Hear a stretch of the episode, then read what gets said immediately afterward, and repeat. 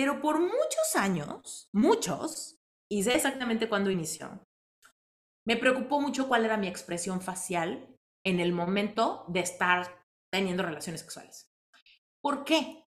Porque mi ex, desgraciado, eh, le mando amor, luz, a que esté, pero un día me dijo, ay, ¿por qué haces esa cara? Y era un momento en donde yo estaba sintiendo placer. Pero él me dijo, ay, ¿por qué haces esa cara? Ay, no hagas así esa cara, esa expresión, ¿no? Me quedé, me dio susto, o sea, me, como no me dio susto, me, me dio pena, ¿no? Me quedé como, oh", y como que cambié la cara y como que relajé la cara y como que quién sabe qué pasó. Pero a partir de ese momento, que fue una especie de humillación, sea, las humillaciones no siempre tienen que ser que alguien va y te humilla y te pisotee enfrente y, te grite groserías enfrente de todo el mundo. No, microhumillaciones pueden generar mellas energéticas durísimas en tus creencias. Reinvéntate. Empieza por tu mente, tu corazón y tu espíritu. Eres perfecto y eres perfecta tal como eres. Solo tienes que darte cuenta. Libérate de tus complejos, de tus creencias limitantes, crea tu vida y recibe todo lo que necesitas. Asume ya la identidad de quien anhelas ser. Yo soy Esther Iturralde, Life Coach Espiritual este es un espacio seguro para que recibas las herramientas, las epifanías y los parteaguas para que de una vez por todas te liberes del deber ser social, cultural o religioso. Mi misión es abrir brecha, hacer las preguntas incómodas para que conectes contigo y con Dios. El resto lo decides tú. Quiero empezar haciendo un repaso de lo que implica o qué significa activar nuestra energía femenina. Primero que nada, cuando estamos hablando de activar, estamos asumiendo una verdad muy importante, la verdad de que tú tienes todo dentro de tu cuerpo para fluir en tu energía femenina. No es algo que necesitas recibir, no es algo que necesites que alguien te enseñe, es algo que necesitas activar. ¿Por qué? Porque tú que eres mujer y tienes cuerpo de mujer, tienes todo lo necesario para que esa energía despierte sola y sola tú empieces a intuir cómo utilizar esta energía en todas las áreas de tu vida. Por supuesto, en el área romántica, en el área erótica, en el área sexual, pero también en tu proceso de manifestar cualquier cosa que quieras. ¿Ok? La energía femenina es parte de tu esencia así como la energía masculina es parte de tu esencia. Nos estamos enfocando tanto en la femenina porque este es un taller de activación de este lado. ¿Por qué? Porque en este tiempo y en este tiempo y momento del colectivo de conciencia, nos encontramos con un montón de mujeres que estamos muy desconectadas de nuestra propia esencia. ¿Por qué? porque hemos tratado de conectar con la conciencia a través de la mente para lograr todos nuestros objetivos. Hay muchas, y yo me levanto la mano, me proyecto en esto, que por necesidad, por redimir mi historia, por protegerme, por generar estrategias para sobrevivir en mi vida, desarrollé muchos mecanismos de defensa y sobredesarrollé mi energía masculina mi forma de vivir en mi mente, de vivir en mi conciencia, de conseguir mis cosas a través de la lógica, de la razón, del trabajo arduo, del aprendizaje, todo, todas las características de la energía masculina. Entonces, vamos a hacer un pequeñito repaso. La energía masculina es la que se enfoca en lo que te mencionaba, ¿no? Lógica, lenguaje, razón, estructura, entendimiento. La energía masculina básicamente se puede equiparar con la conciencia y vive a través de la mente, ¿ok? La energía masculina fluye a través de la lógica, lenguaje, razón, estructura, entendimiento. Se activa como conciencia y vive a través de la mente, ¿va? Entonces, cuando tú haces estrategia, cuando tú quieres convencer a alguien, cuando tú quieres comunicar una idea, cuando tú quieres hacer una estrategia para tu negocio, cuando tú quieres hacer una estrategia para lograr una meta, cuando tú quieres eh, tener la razón, cuando tú quieres que los demás entiendan el sentido común, cuando tú quieres explicarle a los demás por qué se equivocaron o por qué tú estás bien o bla, bla, bla, bla, bla, estás fluyendo en tu energía masculina. Esta energía es muy útil y te va a permitir lograr un montón de cosas como éxito profesional, como relaciones conscientes, comunicarte más efectivamente. Todas esas cosas tienen que ver con la energía masculina, ¿vale? Pero la energía femenina es la que conecta a través del movimiento, la sensualidad, la ligereza, la fertilidad, el placer. ¿Ok? Es la energía que nutre, es la energía que, que conecta con las emociones, ¿no? Entonces, esta energía vive o se expresa a través del cuerpo, ¿va? Entonces, por eso ves que muchas cosas para activar la energía femenina tienen que ver con danza, tienen que ver con tantra, tienen que ver con el canto, tienen que ver con la expresión artística, tienen que ver con la, con la maternidad, ¿no? Entonces, ¿por qué? Porque todo eso tiene que ver con toda esta experiencia de, de energía, que son las emociones que se viven a través del cuerpo. Seguramente tú me has escuchado decir que sentir es un placer. Frase es una frase que vive en la energía femenina. Nadie que esté en su energía masculina va a estar de acuerdo con esto. Sentir es complicado y eso no es placentero. ¿No? Pero la energía femenina es la que puede conectar con la emoción de estar viva.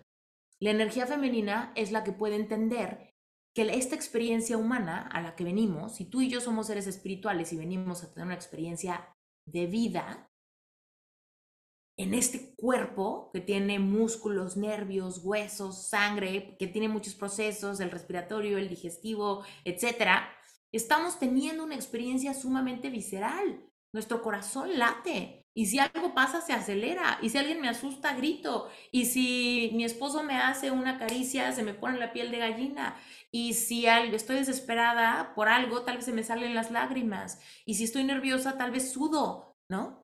¿Por qué? Porque estoy teniendo una experiencia visceral, estamos teniendo una experiencia humana. Entonces, eh, lo que ha pasado, ¿no? En este momento es que muchas de nosotras, en este esfuerzo por ser más racionales y menos dramáticas, ¿no? más conscientes y menos dependientes, ¿no?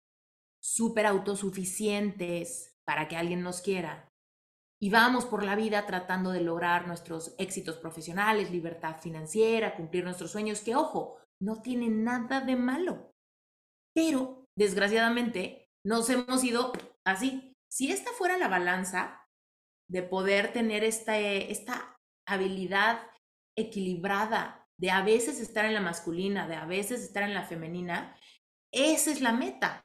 Pero desgraciadamente, por las responsabilidades, por la vida, por la costumbre, por lo que sea que te dijeron en tu casa, o por lo que hemos interpretado que la pareja que me gustaría tener espera de mí, nos hemos ido así, ¿no?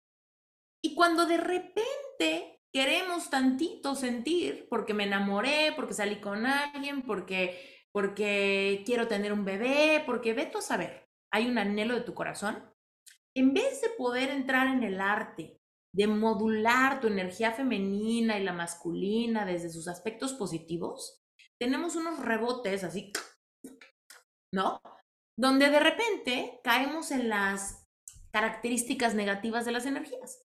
Porque así como te decía que la energía femenina es movimiento, sensualidad, ligereza, fertilidad, placer, pues por supuesto sí también es codependencia, sí también es manipulación, sí también es drama, sí también es eh, exageración de las cosas, sí también pierde su centro, ¿no? Entonces, lo que queremos hacer es despertar esa energía para modularla intencionalmente hacia convertirme en esa mujer que sé que puedo ser, ¿Por qué? Porque mi corazón me lo está diciendo, porque mi corazón me lo pide, porque sé que mi yo superior está esperando que yo tome las riendas, primero de mi energía y después de mi conciencia. y con ese balance vivir una vida en, en verdadera plenitud, ¿no? Entonces, tú tienes ambas. Tú tienes la energía masculina y tienes la energía femenina, ¿vale? En ese juego de esas dos energías, tú estás activando el proceso de manifestación de todas tus cosas. Seguramente tú has escuchado múltiples veces la paradoja de la manifestación. Yo tengo que primero saber qué quiero. Eso que quiero, me tengo que preguntar cómo se siente tenerlo para por adelantado sentirme como si ya lo tuviera para después tenerlo, ¿cierto? Ya conocemos esa, esa increíble paradoja que nos libera de muchas cosas, nos libera de la codependencia, eh, las experiencias, ¿no? Que yo quiero manifestar. Yo pienso que me va a hacer feliz viajar, yo pienso que me va a hacer feliz casarme, yo pienso que me va a hacer feliz enamorarme, yo quiero que yo pienso que me va a hacer feliz comprar una casa, yo pienso que me va a hacer feliz tener un negocio, yo quiero yo creo que me va a hacer feliz cumplir un sueño deportivo con un hobby, lo que sea que a ti te guste, ¿no? Pero en realidad, lo único que tú y yo estamos persiguiendo es lo que creemos que todo eso nos va a dar a nivel emocional. Porque esa es nuestra forma de interactuar con la vida. Queremos irnos sintiendo emocionalmente felices, plenas, llenas, enamoradas, en paz, ¿no? En éxtasis. ¿Y qué pasa cuando nos desconectamos de nuestro cuerpo y solamente manifiesto o persigo mis sueños a través de la razón? Cuando solamente lo hago a través de la razón, lo único que saco de ahí, de la lógica, del entendimiento y del raciocinio, es una estrategia y una acción. Entonces, muchas veces todo lo que hemos logrado hasta ahorita, y seguramente te vas a identificar, pero dime en el chat si no, que a través de tu estrategia, lógica y razón, tú has logrado muchas cosas. Si yo estudio, le echo ganas, logro mi título, si yo trabajo, me ascienden, si yo le echo ganas, vendo, si yo ahorro, me compro tal cosa, cuando me lo compro lo tengo que cuidar para que me, dure, ¿no? Entonces, si te fijas, eso es una manifestación controlada desde solo energía masculina. Todo, yo lo pienso y actúo para hacer que pase. Esa es la energía masculina. Cuando le metemos la magia de la energía femenina, la energía del sentir, entonces es cuando podemos hacer que ese proceso de manifestación se llene de disfrute y se, y se acelere. Porque si yo soy capaz de sentir como que ya tengo lo que quiero, estoy activando en este cuerpo la versión de mí que ya tiene eso que anhelo. La versión de mí que ya tiene esa pareja, que ya tiene esa abundancia, que ya tiene ese sueño cumplido, que ya tiene ese respeto, esos amigos, ese viaje, esa experiencia, que ya fue a la playa, que ya vino, que ya regresó, ¿no? Todas estas experiencias son simplemente una búsqueda por sentir. Cuando tú y yo estamos queriendo manifestar una vida que nos encante vivir, estamos retándonos a sentirlo. Y seguramente has escuchado o has leído en algún libro de manifestación que el reto es evocar en nosotros la emoción de ya tener algo, ¿no? Pero para evocarlo, tú tienes que tener una estrecha relación con tu cuerpo. ¿Por qué? Porque la energía femenina es energía y la energía se siente a través del cuerpo. Cuando tú le metes conciencia, que es la masculina, a través de la mente, te vuelves una herramienta de manifestación acelerada de todos tus sueños, porque tienes el sentir y el fluir a la mano y tienes el pensar y el accionar a la mano. Y entonces no te quedas atorada en el proceso de manifestación. Una energía femenina que quiere manifestar y no conecta con la masculina se queda corta en las acciones inspiradas Dice, ay, ojalá que manifieste mis clientes, pero no se me ocurre nada que hacer, porque no activo mi lógica ni mi razón. Pero una persona que solo activa su lógica y su razón, se queda con la idea de que para lograr las cosas hay que trabajar arduo. Porque esa es a la conclusión a la que llega la energía masculina sin el fluir de la femenina. Entonces, nos queda clarísimo que tenemos que tener la capacidad de activar ambas, ¿vale? Pero bueno, haciendo sentido de que tú y yo estamos un poquito mermadas en la energía femenina y nos ha costado trabajo muchas heridas del, del camino, nos damos cuenta de una cosa muy importante, ¿no? Si hay dificultad para evocar emociones y sostenerlo, es decir, yo me quiero sentir como un ser sensual, por ejemplo, quiero manifestar pareja y yo sé que la pareja que quiero manifestar es un hombre fuerte en su energía masculina, que sabe que quiere, que es un hombre consciente, espiritual, por ejemplo, ¿no? Tú te tienes que preguntar, ¿cómo creo que me voy a sentir si ese hombre ya llegara a mi vida? Y tal vez ese hombre ya lo tienes, ¿no? Pero utiliza el ejemplo en alguna otra cosa que quieras manifestar. Pero entonces, cuando tú te preguntas, ¿cómo me voy a sentir cuando ese hombre consciente, guapo, que me encanta, que me prende, que...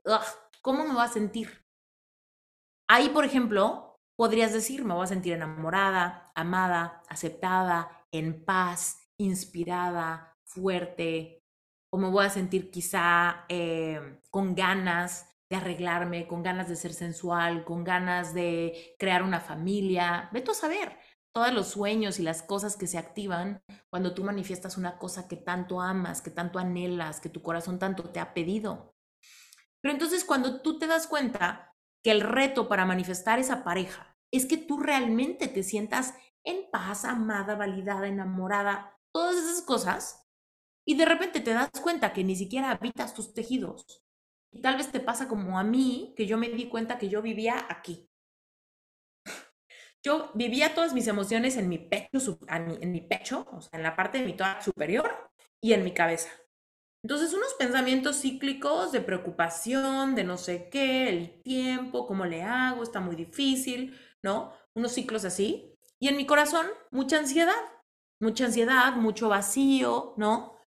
Pero entonces ahí es donde yo vivía y tenía mis piernas, mis brazos, mi abdomen, ¿no? Por supuesto, mi busto, mis tejidos abandonados. ¿Cómo le hacemos entonces cuando nos damos cuenta que hay dificultad, ¿no? Porque si tú me dijeras ahorita, Esther, yo no tengo dificultad, yo fluyo increíble, yo tengo orgasmos, múltiples orgasmos todos los días. Yo lloro y río en un mismo día y fluyen todas mis emociones sin miedo. Cuando algo me da vergüenza, me doy cuenta de inmediato, la purgo en un segundo y me libero. Si esa es tu realidad, quiere decir que no hay dificultad. Lo cual quiere decir que has logrado tener un balance muy fluido de tu energía femenina y eso es hermoso. Muy bien. Pero si tú estás aquí probablemente es porque algo te está costando trabajo. O la manifestación de la, de la pareja que quieres no llega. O la sexualidad se queda corta. O no tienes orgasmos. O tienes muy pocos orgasmos. O te duran muy poco tiempo. O tienes muchos complejos e inseguridades. O tienes una pareja que amas, pero la vida sexual se ha ido como despacio, se ha desaparecido, se ha espaciado más y no sabes por qué la polaridad sexual se merma o se minimiza, ¿no? Y todo eso es lo que nos muestra, hay dificultad, hay dificultad. Quiere decir que hay un bloqueo, ¿ok? Entonces, cuando queremos activar algo que tú tienes, es como, como si tú supieras que en tu casa hay una habitación con tu, el, baño o una recámara, la recámara de, tu recámara, la recámara de visitas, lo que sea, y tú sabes que en ese cuarto hay electricidad. Tú sabes que hay una lámpara y hay electricidad. Hay capacidad de activar la luz, ¿vale? Pero cuando tú entras a ese cuarto, está oscuro y no sabes dónde está el switch. ¿Me explicó? Entonces, híjole, de que sé que hay electricidad, sé que hay electricidad. En tu cuerpo hay energía femenina. En tu cuerpo hay todo lo que necesitas para vivir una vida llena de placer y llena de conexión con todos tus tejidos. Pero es como que nuestro cuerpo es un cuarto donde no sé dónde está el switch. ¿Dónde está el switch ese que se levanta para que yo pueda fluir, sentir y, despertar como una gran diosa, ¿no? Que tiene esta sensibilidad para activar su sensualidad, su magnetismo, la polaridad sexual con su pareja, atraer a su pareja anhelada y desde ese lugar de confianza y merecimiento vivir su vida, ¿no? Entonces, ahí nos damos cuenta que tenemos este, esta zona inexplorada de nuestro ser y no sabemos dónde está el apagador. ¿Dónde está el bendito apagador? Y quiero que te imagines que yo, antes de todas estas herramientas que, que estamos trabajando y que estás conociendo, yo entraba a esta zona de cómo está mi energía femenina, yo sabía como que pues tengo que fluir, pues tengo que bailar, pues tengo que soltar, pues tengo que ser un ser femenino, radiante, cariñoso, ve tú a saber cómo, ¿no? Tengo que querer mi cuerpo, ¿no? Entonces yo entraba a tientas, ¿no? Al mundo de la energía femenina sin poder ver, pero tentando todas las paredes a ver si me encontraba dónde está el bendito switch ¿Dónde está el apagador? ¿Dónde está el botón que prende la luz, que activa esta energía, que me muestra lo que tanto dicen que tengo dentro, pero no lo encuentro? ¿Ok? Entonces, digamos que todas estas herramientas te funcionan como una especie de linterna. ¿Para qué? Para entrar y ver qué hay. Porque muchas de nosotras entramos a este cuarto de la energía femenina queriendo activarla y nos estamos tropezando con obstáculos y no sabemos con qué nos estamos pegando, ¿no? ¿Alguna vez has entrado a un cuarto oscuro y tropiezas con una silla? ¿Y tropiezas con una mesa? ¿Y te tropiezas con el tapete? ¿Y no sabes que aquí hay una puerta? ¿Y te estrellas con algo? Así estamos tratando en este proceso de ser mujeres sensuales, magnéticas, radiantes, empáticas, que sepan conectar con su cuerpo, que sepan ser sensuales, que sepan fluir, ¿no? En el proceso del enamoramiento, en el proceso de la maternidad, en el proceso de hacer amigas, ¿no? Y de repente estamos topándonos con pared todo el tiempo. Entonces, si hay dificultad, es porque hay bloqueos. Son esos estorbos, son esos obstáculos, son esos, esos límites que no distingues que te generan dolor. Ya me pegué y ya no lo quiero volver a intentar. ¿Alguien de ustedes que esté queriendo manifestar pareja ha tenido citas con alguien o tal vez has utilizado alguna aplicación de citas, ¿no? Y sales con alguien y crees que todo va bien y de repente te gustean. Un obstáculo. No sé qué pasó, ¿no?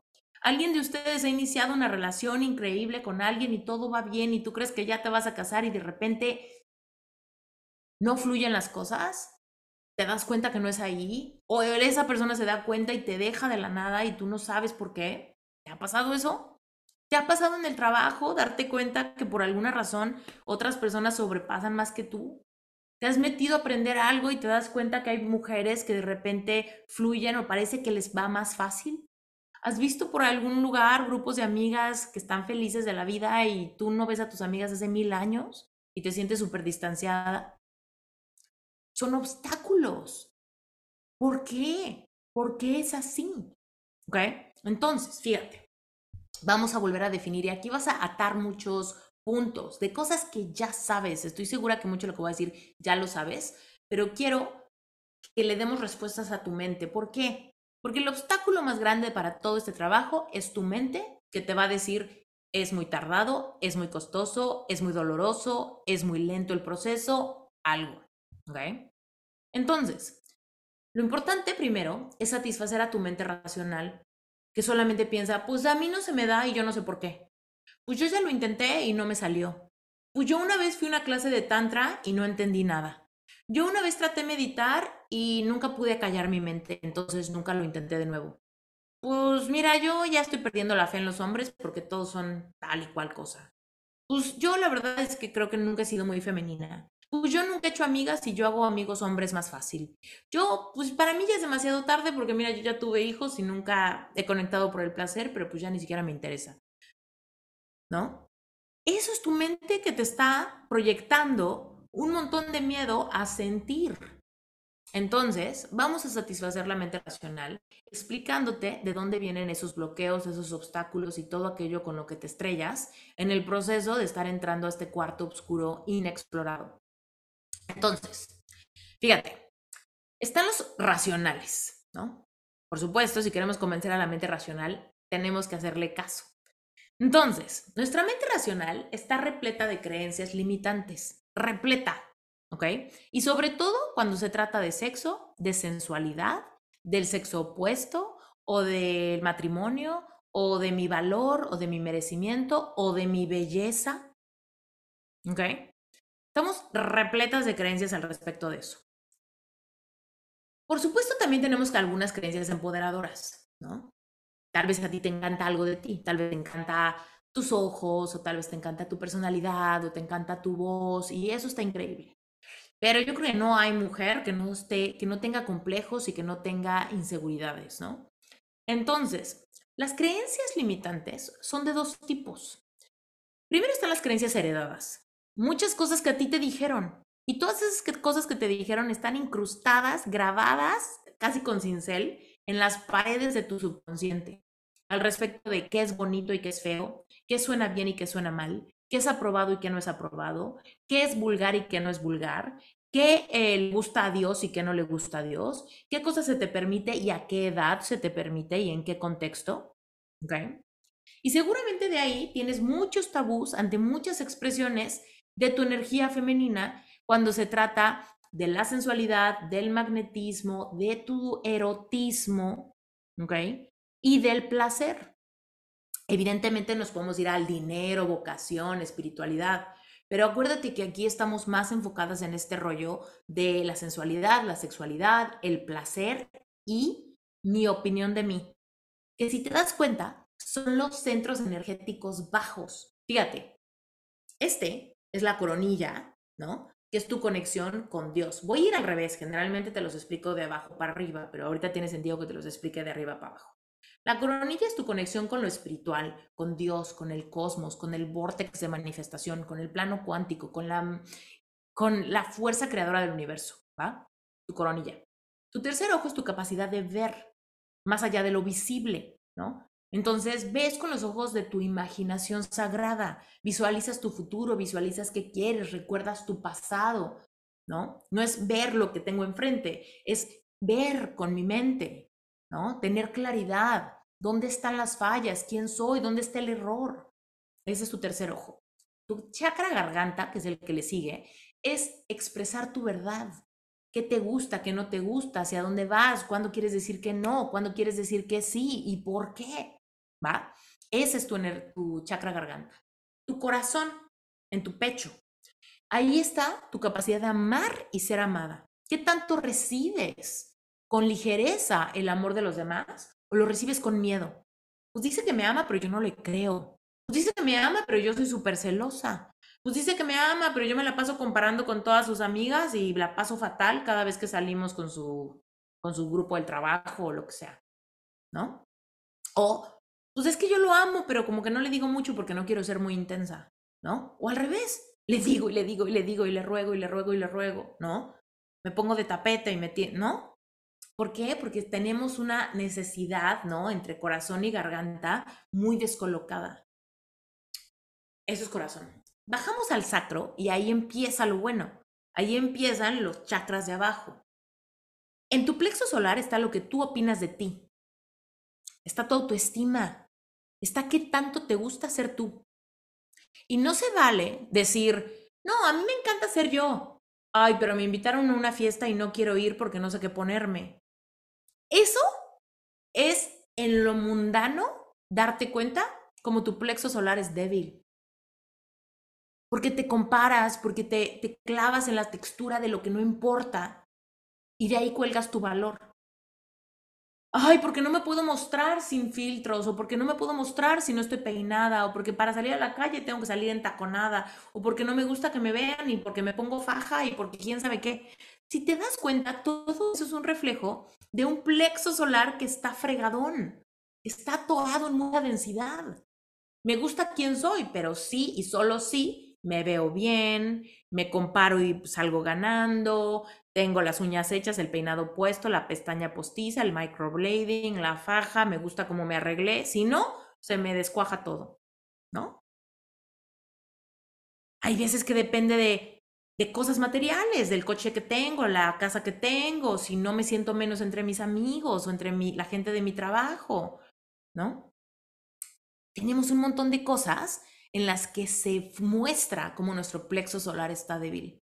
Lo que tú opinas de ti va a marcar la certeza con la que te muestras al mundo. Y evidentemente te das cuenta cómo eso tiene un impacto durísimo en lo profesional y en lo romántico. Si tú, por debajo de las capas de la cebolla, tienes un montón de quejas al respecto de quién eres, de cómo te ves o de tu personalidad, eso es una vibración de rechazo o de vergüenza o de complejo de inferioridad o de algún tipo de lucha ante con quién eres. También puede ser tu edad, puede ser algún rasgo que no te guste, tal vez no te gusta que tienes el pelo chino, tal vez no te gusta que lo tienes lacio, tal vez no te gusta que lo tienes delgadito, tal vez no te gusta que lo tienes... Y así con el ejemplo del pelo, el pelo, la ceja, la piel, la pompa, la bubi, todo, ¿no? Entonces, el plexo solar es el de la autoaceptación. Si yo no me autoacepto, ¿cómo puedo pretender que alguien más me acepte y me ame como loco? Si hay una mujer acá que no quiera que su pareja la ame desesperadamente, no les creo. Es una necesidad, es una, es una cosa nata que la fuerza de la energía femenina busca y persigue un amor intenso, verdadero, eterno, resistente, apasionado, ¿no? Pero ese amor, ¿cómo puede accesar a nuestra vida si yo no estoy tan segura de que me guste ser yo? Y hay muchas cosas de mí que me estorban, que no me gustan. Luego bajamos, ¿no? Después del sacro está el, eh, después del plexo está el sacro. Y ahí es donde está toda tu fuerza creadora, ahí está toda tu fuerza sexual. Así como puedes crear vida, un bebé, tú puedes crear proyectos, arte, creatividad de cualquier tipo, solucionar problemas, tomar decisiones bajo presión. Porque en tu sacro está esta fuerza, este vórtex de creatividad, ¿no? En esta vasija pélvica. En la vasija pélvica está toda tu fuerza de la creatividad femenina. Entonces, si ahí están tejidos abandonados, como hablábamos, ay, es que no me gusta, es que nunca me he visto por allá abajo, es que la verdad como que no me gusta. Y cuando mi pareja se me acerca allá abajo, no me gusta porque pienso que no se ve bien, que no me depilé, que huele feo, que quién sabe qué. No tengo ni idea, como que la autoexploración me cuesta trabajo, me da pena. Esther dijo que en el retiro va a haber Johnny X y yo no me imagino, ay, qué vergüenza, ¿cómo le vamos a hacer? Yo no me lo imagino cómo va a ser, mejor ni siquiera voy. ¿No? Entonces, todo eso es súper importante para darte cuenta si hay bloqueos o creencias limitantes y negativas al respecto de tus órganos sexuales inferiores, ¿no? ¿Por qué digo inferiores? Porque está la zona erógena del gusto, ¿no? Pero bueno, eh, obviamente órganos sexuales solamente son abajo, pero bueno, la zona erógena superior es muy, es muy importante. Pero bueno, el punto es que bajamos un poquito más y llegamos a la raíz y en la raíz está el cierre de tu columna energética y es donde está la seguridad. Si yo no me siento a salvo, nada se puede hacer. Todo se va a hacer a medias y toda la energía se me va a desperdigar. ¿Por qué? Por miedo. Miedo al rechazo, al abandono, a que no me quieran, a hacer el ridículo, a que salga herida, a que no funcione, a que tarde mucho, a que tarde mucho y nunca pase, a que ya sea demasiado tarde. Todo eso que tal vez ha pasado por tu mente en algún momento son miedos que te roban la seguridad, la seguridad de que estás sostenida. Fíjate, ¿dónde está el chakra raíz? Es el último, está sostenida. Que tú puedes descansar y saber hay algo que aunque no lo veo, me sostiene, estoy contenida en esta vida, en esta experiencia y puedo dedicarme a, de regreso, a crear, a amarme, a amar a otros, a decir mi verdad, a crear lo que sea que pueda ver con mi tercer ojo y a conectar con la divinidad. Pero si no me siento a salvo en esta experiencia humana, ¿cómo? Entonces, cuando llegamos a esto, los bloqueos racionales, te puedes dar cuenta que todo hay un montón de creencias limitantes, unas donde no tienes nivel en el entierro, de a ti nunca te ha pasado, pero por alguna razón crees que los gatos son huraños y te van a rasguñar. O por alguna razón crees que híjole, sexo oral es horrible y eso no lo hacen las niñas bonitas y eso no le gusta a Dios y eso qué, qué feo y tal vez tu esposo está traumado porque nunca en la vida te ha podido convencer de explorar algo diferente. No, no sé. Tal vez hay creencia de que tienes que estar más flaca para ser atractiva. Tal vez está la creencia de que tienes que tener boobies más grandes para que seas más valiosa. Tal vez está la creencia de que tendrías que tener ciertos rasgos faciales para ser más bonita. O tal vez tienes la creencia de que porque tus dientes, entonces te da pena darle el beso a alguien. No sé. Pero tienes un montón de creencias al respecto de tu físico, de tu valor, de tu edad, de tu, de tu apariencia o de cómo te vas a ver haciendo algo. Ay, no, qué pena.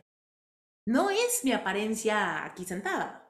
Es mi apariencia tomando una acción. Es mi apariencia bailando, o es mi apariencia tratando de seducir a, a mi pareja, o es mi apariencia tratando de ser sensual, es mi apariencia tratando de experimentar placer. Te voy a contar algo que nunca lo he contado, no porque sea secreto, sino porque lo había un poco borrado de mi mente. Pero fíjate, estaba teniendo una conversación con mi esposo hace un par de días, o sea, esto pasó el fin de semana. Y estábamos hablando al respecto de los gestos que alguien puede hacer cuando está haciendo el amor, ¿no? Y, em, y bueno, ¿no? estábamos platicando de eso y yo le platicaba de cómo eso en mí se ha liberado mucho no que me ponga a hacer muecas, sino que ni siquiera ya me pongo a pensar en cuál es la cara que estoy haciendo. Pero por muchos años, muchos, y sé exactamente cuándo inició, me preocupó mucho cuál era mi expresión facial en el momento de estar teniendo relaciones sexuales. ¿Por qué? Porque mi ex, desgraciado, eh, le mando amor, luz, a donde se esté, pero un día me dijo, ay, ¿por qué haces esa cara? Y era un momento en donde yo estaba sintiendo placer. Pero él me dijo, ay, ¿por qué haces esa cara? Ay, no hagas así esa cara, esa expresión, ¿no? Yo veto a saber qué cara hice, tal vez estaba haciéndole así. o no sé, ¿no?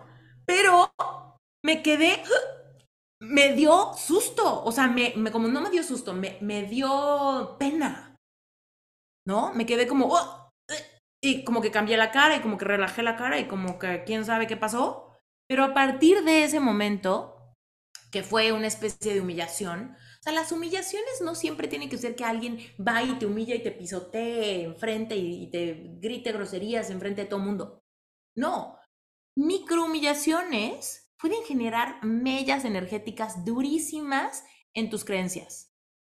Si yo hago muecas, me veo fea. Si yo me veo fea, a él no le gusta. Si yo, si a él no le gusta, entonces soy mala en el sexo. Entonces, ¿cómo puede ser que yo haga una cara fea cuando se supone que tendría que hacer una cara sensual o una cara bonita o una cara sexy o una cara veto a saber? ¿Ok? Entonces, obviamente, no, no, no solo me cortó la inspiración, nena, lo que pasó, o sea, me generó una idea de que hay algo mal en mí si expreso libremente, lo hago mal. Y, ya, y no hay como mucho contexto, ¿no? Solo se queda como ese hueco, ese hoyo negro de cuestionamiento de, pues no sé cuál es la cara, pero definitivamente la que me salió natural no es. Entonces, pues, ¿qué pasa? Vemos películas, ¿no? Vemos películas, vemos series, vemos personas teniendo relaciones sexuales y empezamos a decir, ah, pues yo tengo que hacerle nada más así. Mm, bonita, ¿no? ¿Y sabes en dónde estás en ese momento? Aquí. No estás aquí, ni aquí, ni acá, ni en ningún lado de tu cuerpo. ¿Ok? Entonces, ese tipo de cosas generan creencias limitantes. Entonces, yo no sé qué creencias tienes tú al respecto de tu sensualidad, tu sexualidad, tu erotismo, tu yo sexy, tu forma de moverte, tu, tu forma de verte, cómo, cómo te ves, cómo hueles, cómo, a qué sabes. Pero seguramente hay creencias en ti. Si eres de las que tiene creencias increíbles, pues qué chingón. Guárdalas, cuídalas, protégelas. Pero si no, y te estás dando cuenta, sí es cierto, güey, como que yo no tengo unas creencias muy bonitas, o sea, mis creencias son como de, pues ahí, normal, X, pues a lo que, a lo que todo mundo, ¿no? Hay que explorar, ¿por qué? Porque ahí se da una gran fuga de energía que nos evita poder estar en el aquí y a la hora y habitar nuestro cuerpo cuando importa. Y entonces todo el tiempo estamos preocupadas por cómo nos vemos, por sumir la panza, por aparentar, por volvernos quien creemos que el otro quiere que seamos. Entonces cuando tenemos una cita, queremos ser quién sabe cómo, ¿no? Y cuando nos va mal, decimos, pues, ¿qué hice mal? Seguro es algo que hice o que dije o que bla, bla, bla. Y ya te diste cuenta dónde vives, otra vez estás aquí, solo aquí y no estás sintiendo, no estás escuchando ni tu intuición, ni tu corazón, ni tu cuerpo, ni tu Johnny, ni tus pezones, ni tu nada. No estás activando la sensibilidad de tu cuerpo porque tienes creencias de que algo está mal, que está feo, que está viejo, que está usado, que está chafa, que a ti no te sale, que nunca te va a salir, ¿no? Entonces esas creencias limitantes generan códigos de significado y si nunca me, has escuchado, me has escuchado decirte qué son los códigos de significado, te lo explico rapidísimo. Los códigos de significado son agrupaciones de creencias limitantes que, me, que yo concluyo significan algo. Por ejemplo, las mujeres deben de ser delgadas, bonitas, eh, elegantes, eh, educadas, eh, pudorosas. Veto a saber, ¿no? Por ejemplo. Por ende, cualquier cosa, el código de significado es cualquier cosa que me reta a salirme de eso, está mal. Entonces se vuelve un código de significado. Cuando tú te sientes fea, porque estás inflada o porque subiste de peso tantito o porque bajaste de peso o porque tuviste un bebé y tus boobies ya no se ven como se veían antes o porque te salieron estrías o porque te salió celulitis o porque te salió algo, ¿no? Entonces ya no puedo. Entonces se va mi merecimiento porque hay algo mal en mí. Porque hay algo que no va dentro de las creencias que tengo que me hacen ser una mujer femenina, sexy, deseable, magnética, guapa, valiosa, bla, bla, bla, bla, bla. Y entonces entran a mí emociones de comparación, envidia, carencia, vergüenza, inferioridad y mil cosas más al respecto de algo que soy o algo que tengo o algo que no tengo o algo que no soy, ¿no? Porque lo mismo es esto que tengo no me gusta a decir es que yo no tengo tal cosa. Y pueden ser cosas físicas, pueden ser cosas de personalidad o pueden ser cosas materiales. También puede ser pensar que algo de tu pasado, de tu historia, de tu crecimiento, no es como el de alguien más. Por ende, a mí me falta algo o hay algo mal en mí. O puede ser que tú seas más tímida o más extrovertida o más algo y entonces hay algo mal en mí. O puede ser que seas más, no sé, muy alta y entonces todos los hombres son más bajitos que yo, por ende nadie me cree. Todos hacemos códigos de significado absurdos al respecto de algo que soy, que tengo, que no tengo, que... ¿Ok? Entonces, eso es lo racional de nuestros bloqueos. Es algo que yo razono incorrectamente, me cuento un cuento, el cuento está muy malo y el cuento me jode y me jode y me jode y me jode todo el tiempo. ¿Cómo rompemos este famoso cuento? Primero tenemos que tener la valentía de mirar hacia adentro y descifrar el cuento. Cuando me da pena, cuando me asusto, cuando me voy, cuando me echo para atrás, cuando saboteo una relación, cuando arruino el momento, ¿qué me estoy diciendo? ¿Qué es lo que estoy pensando? Y te vas a dar cuenta que muchas veces va a ser una crítica interna. Va a ser, esto está mal, no me quedó bien, no me veo bien, esto no está quedando, esto que dije no estuvo chistoso, no fue interesante, ya no le gusté, ya no me escribió, ya no me contestó, o mi esposo ya no me quiere, ya no me pela, ya no le prendo, ¿no? O, digo, que obviamente también puede ser al revés, ¿eh? También puede ser como ya no me prende, ya no me gusta, ya no me hace, ya como era antes, ¿no? Pero bueno, hay bloqueos racionales. El cuento que me estoy contando me jode, me jode, me jode. ¿Va? ¿Cómo se arregla esto? Cuando es un tema mental, se arregla a través de la autoexploración honestidad radical, porque también muchas veces no hay, no hay mayor ciego que el que no quiere ver, ¿no? Entonces muchas veces nos cuesta trabajo darnos cuenta, pues es que sí soy yo que me hablo feo. Digo, ay, yo tengo una autoestima increíble, ¿no? Yo les he contado muchas veces, ¿no? Que si alguien me hubiera preguntado, Esther, ¿tú tienes buena autoestima? Yo les hubiera dicho, claro, me encanta, yo soy mi mayor fan. Y luego es como de, güey, necesito hacer una liposucción, tengo que cambiar esto, me urge un blanqueamiento de dientes, odio que mi pelo sea chino, este, puta, voy a cumplir 30 años, ya estoy súper vieja, me veo verde, no se me ve bien nada, tengo que hacer ejercicio, ¿cómo le voy a hacer? Tengo que ponerme dieta, esta, la otra, la otra, la otra. Y además, puta, mi coche ya está súper viejo, no quiero ir a la fiesta, mi coche ya está súper feo, todos mis amigos ya se independizaron. Ah, pero tengo buena autoestima. ¿no? Entonces te das cuenta cómo es tu diálogo interno que muchas veces es sumamente violento y cruel. Entonces, tenemos que ser honestos, analizar cuál es el cuento, qué es lo que me estoy permitiendo creer de mí, que yo misma me estoy diciendo, qué creencias vienen de algo que me heredó alguien, ¿no? Muchas veces cuando las mujeres que batallamos con el tema de las múltiples dietas en la historia de nuestras vidas, generalmente tenemos ese tema heredado. Generalmente nuestra mamá lo hizo también y nuestra abuela, y nuestra hermana, y nuestra prima y todas hemos estado a dieta y haciendo ejercicio y poniéndonos las pilas y tratando de vernos más bonitas, ¿no? Pero también te digo, hay otras, hay otras inseguridades que tienen que ver con nuestra personalidad, con nuestra forma de ser, ¿no? El otro día hablaba con una clienta que estábamos preparando una sesión de hipnosis porque tiene un tema de que odia su risa. Odia su risa. Entonces la pobre mujer no se puede reír de nada. Porque si se ríe, siente que se ríe feo y siente que todo el mundo la ve feo y siente que pasa vergüenzas y la gente se burla de cómo se ríe y entonces se le arruina la vida y entonces es un cuento que se ha contado por mil tiempo, que se le ha manifestado de muchas maneras, ¿no? Entonces, de repente tenemos cosas muy peculiares de cómo nos agredemos a nosotras mismas por nuestra forma de ser. ¿Ok? Desde lo físico, lo emocional, personalidad, voz, risa, ¿vale? ¿Ok? Luego, esos son los bloqueos eh, racionales. Luego vienen los bloqueos emocionales. Evidentemente todos se entretejen, ¿no? Porque cuando yo tengo un bloqueo mental, eventualmente genero emociones. Cuando yo me permito pensar que no soy buena en la cama, porque un día mi ex me dijo que, güey, ¿por qué no haces esto así asado? No te sale, olvídalo, whatever, ¿no?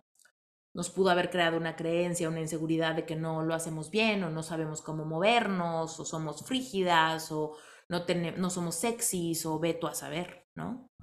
Entonces, evidentemente eso nos va a hacer sentir mal, nos va a hacer sentir tristes, menos, eh, no sé, eh, apagadas, se va a robar nuestra luz, etcétera, ¿no? Entonces, todos los bloqueos van a estar entrelazados de cualquier manera. Pero primero son los racionales que luego generan esta secuela emocional, ¿no? Y la secuela emocional probablemente se va a manifestar con diferentes heridas. Por ejemplo, la herida de niña interior. La herida de la niña interior es esta niña que se tuvo que separar de su parte tierna, de su parte ingenua, de su parte más noble, para protegerse de algo, de alguna circunstancia. Las circunstancias de niña interior pueden ser ambiguas o pueden ser muy específicas, ¿no? En mi caso, el tema de abuso sexual, pues fue muy específico. Pero tal vez tú tienes algo mucho más sutil. Tal vez tenías lentes desde chiquita y en Kinder nadie tenía lentes más que tú y todo el mundo se burlaba de tus lentes. Y eso te generó una llaga muy profunda al respecto de ti, de tu apariencia, de, que eres diferente, etcétera, ¿no? Yo les he contado que a mí me pasó eh, también en el kinder que una niña me dijera, eh, una compañerita de la escuela que me dijera que yo estaba sentada de chinito con una faldita que se me subía. Y ella un día me dijo así de, ¿por qué tienes ahí como un doblecito? quienes no sepan a qué me refiero, es un doblecito que se hace como en el muslo, en la parte interna del muslo, cuando tus muslos son más gorditos, ¿no? Entonces mis muslos eran más gorditos que los de ella y a mí se me hacía un doblecito, ¿no? Y entonces ella me dijo, ¿por qué se te hace así? Y yo dije, ¿así cómo? Pues así. Y yo, pues es normal, ¿no? Y ella me dijo, no, mira, a mí no, a ella no, a ella no, a ella no, a ella no, a ella no, solo a ti. Y eso, yo me acuerdo como si fuera ayer. Me acuerdo que traía puesto, me acuerdo de qué color era el gis, me acuerdo exactamente en qué zona del kinder estaba, me acuerdo de todo. Y tengo, estoy a dos meses de cumplir 40 años y eso pasó a los cuatro.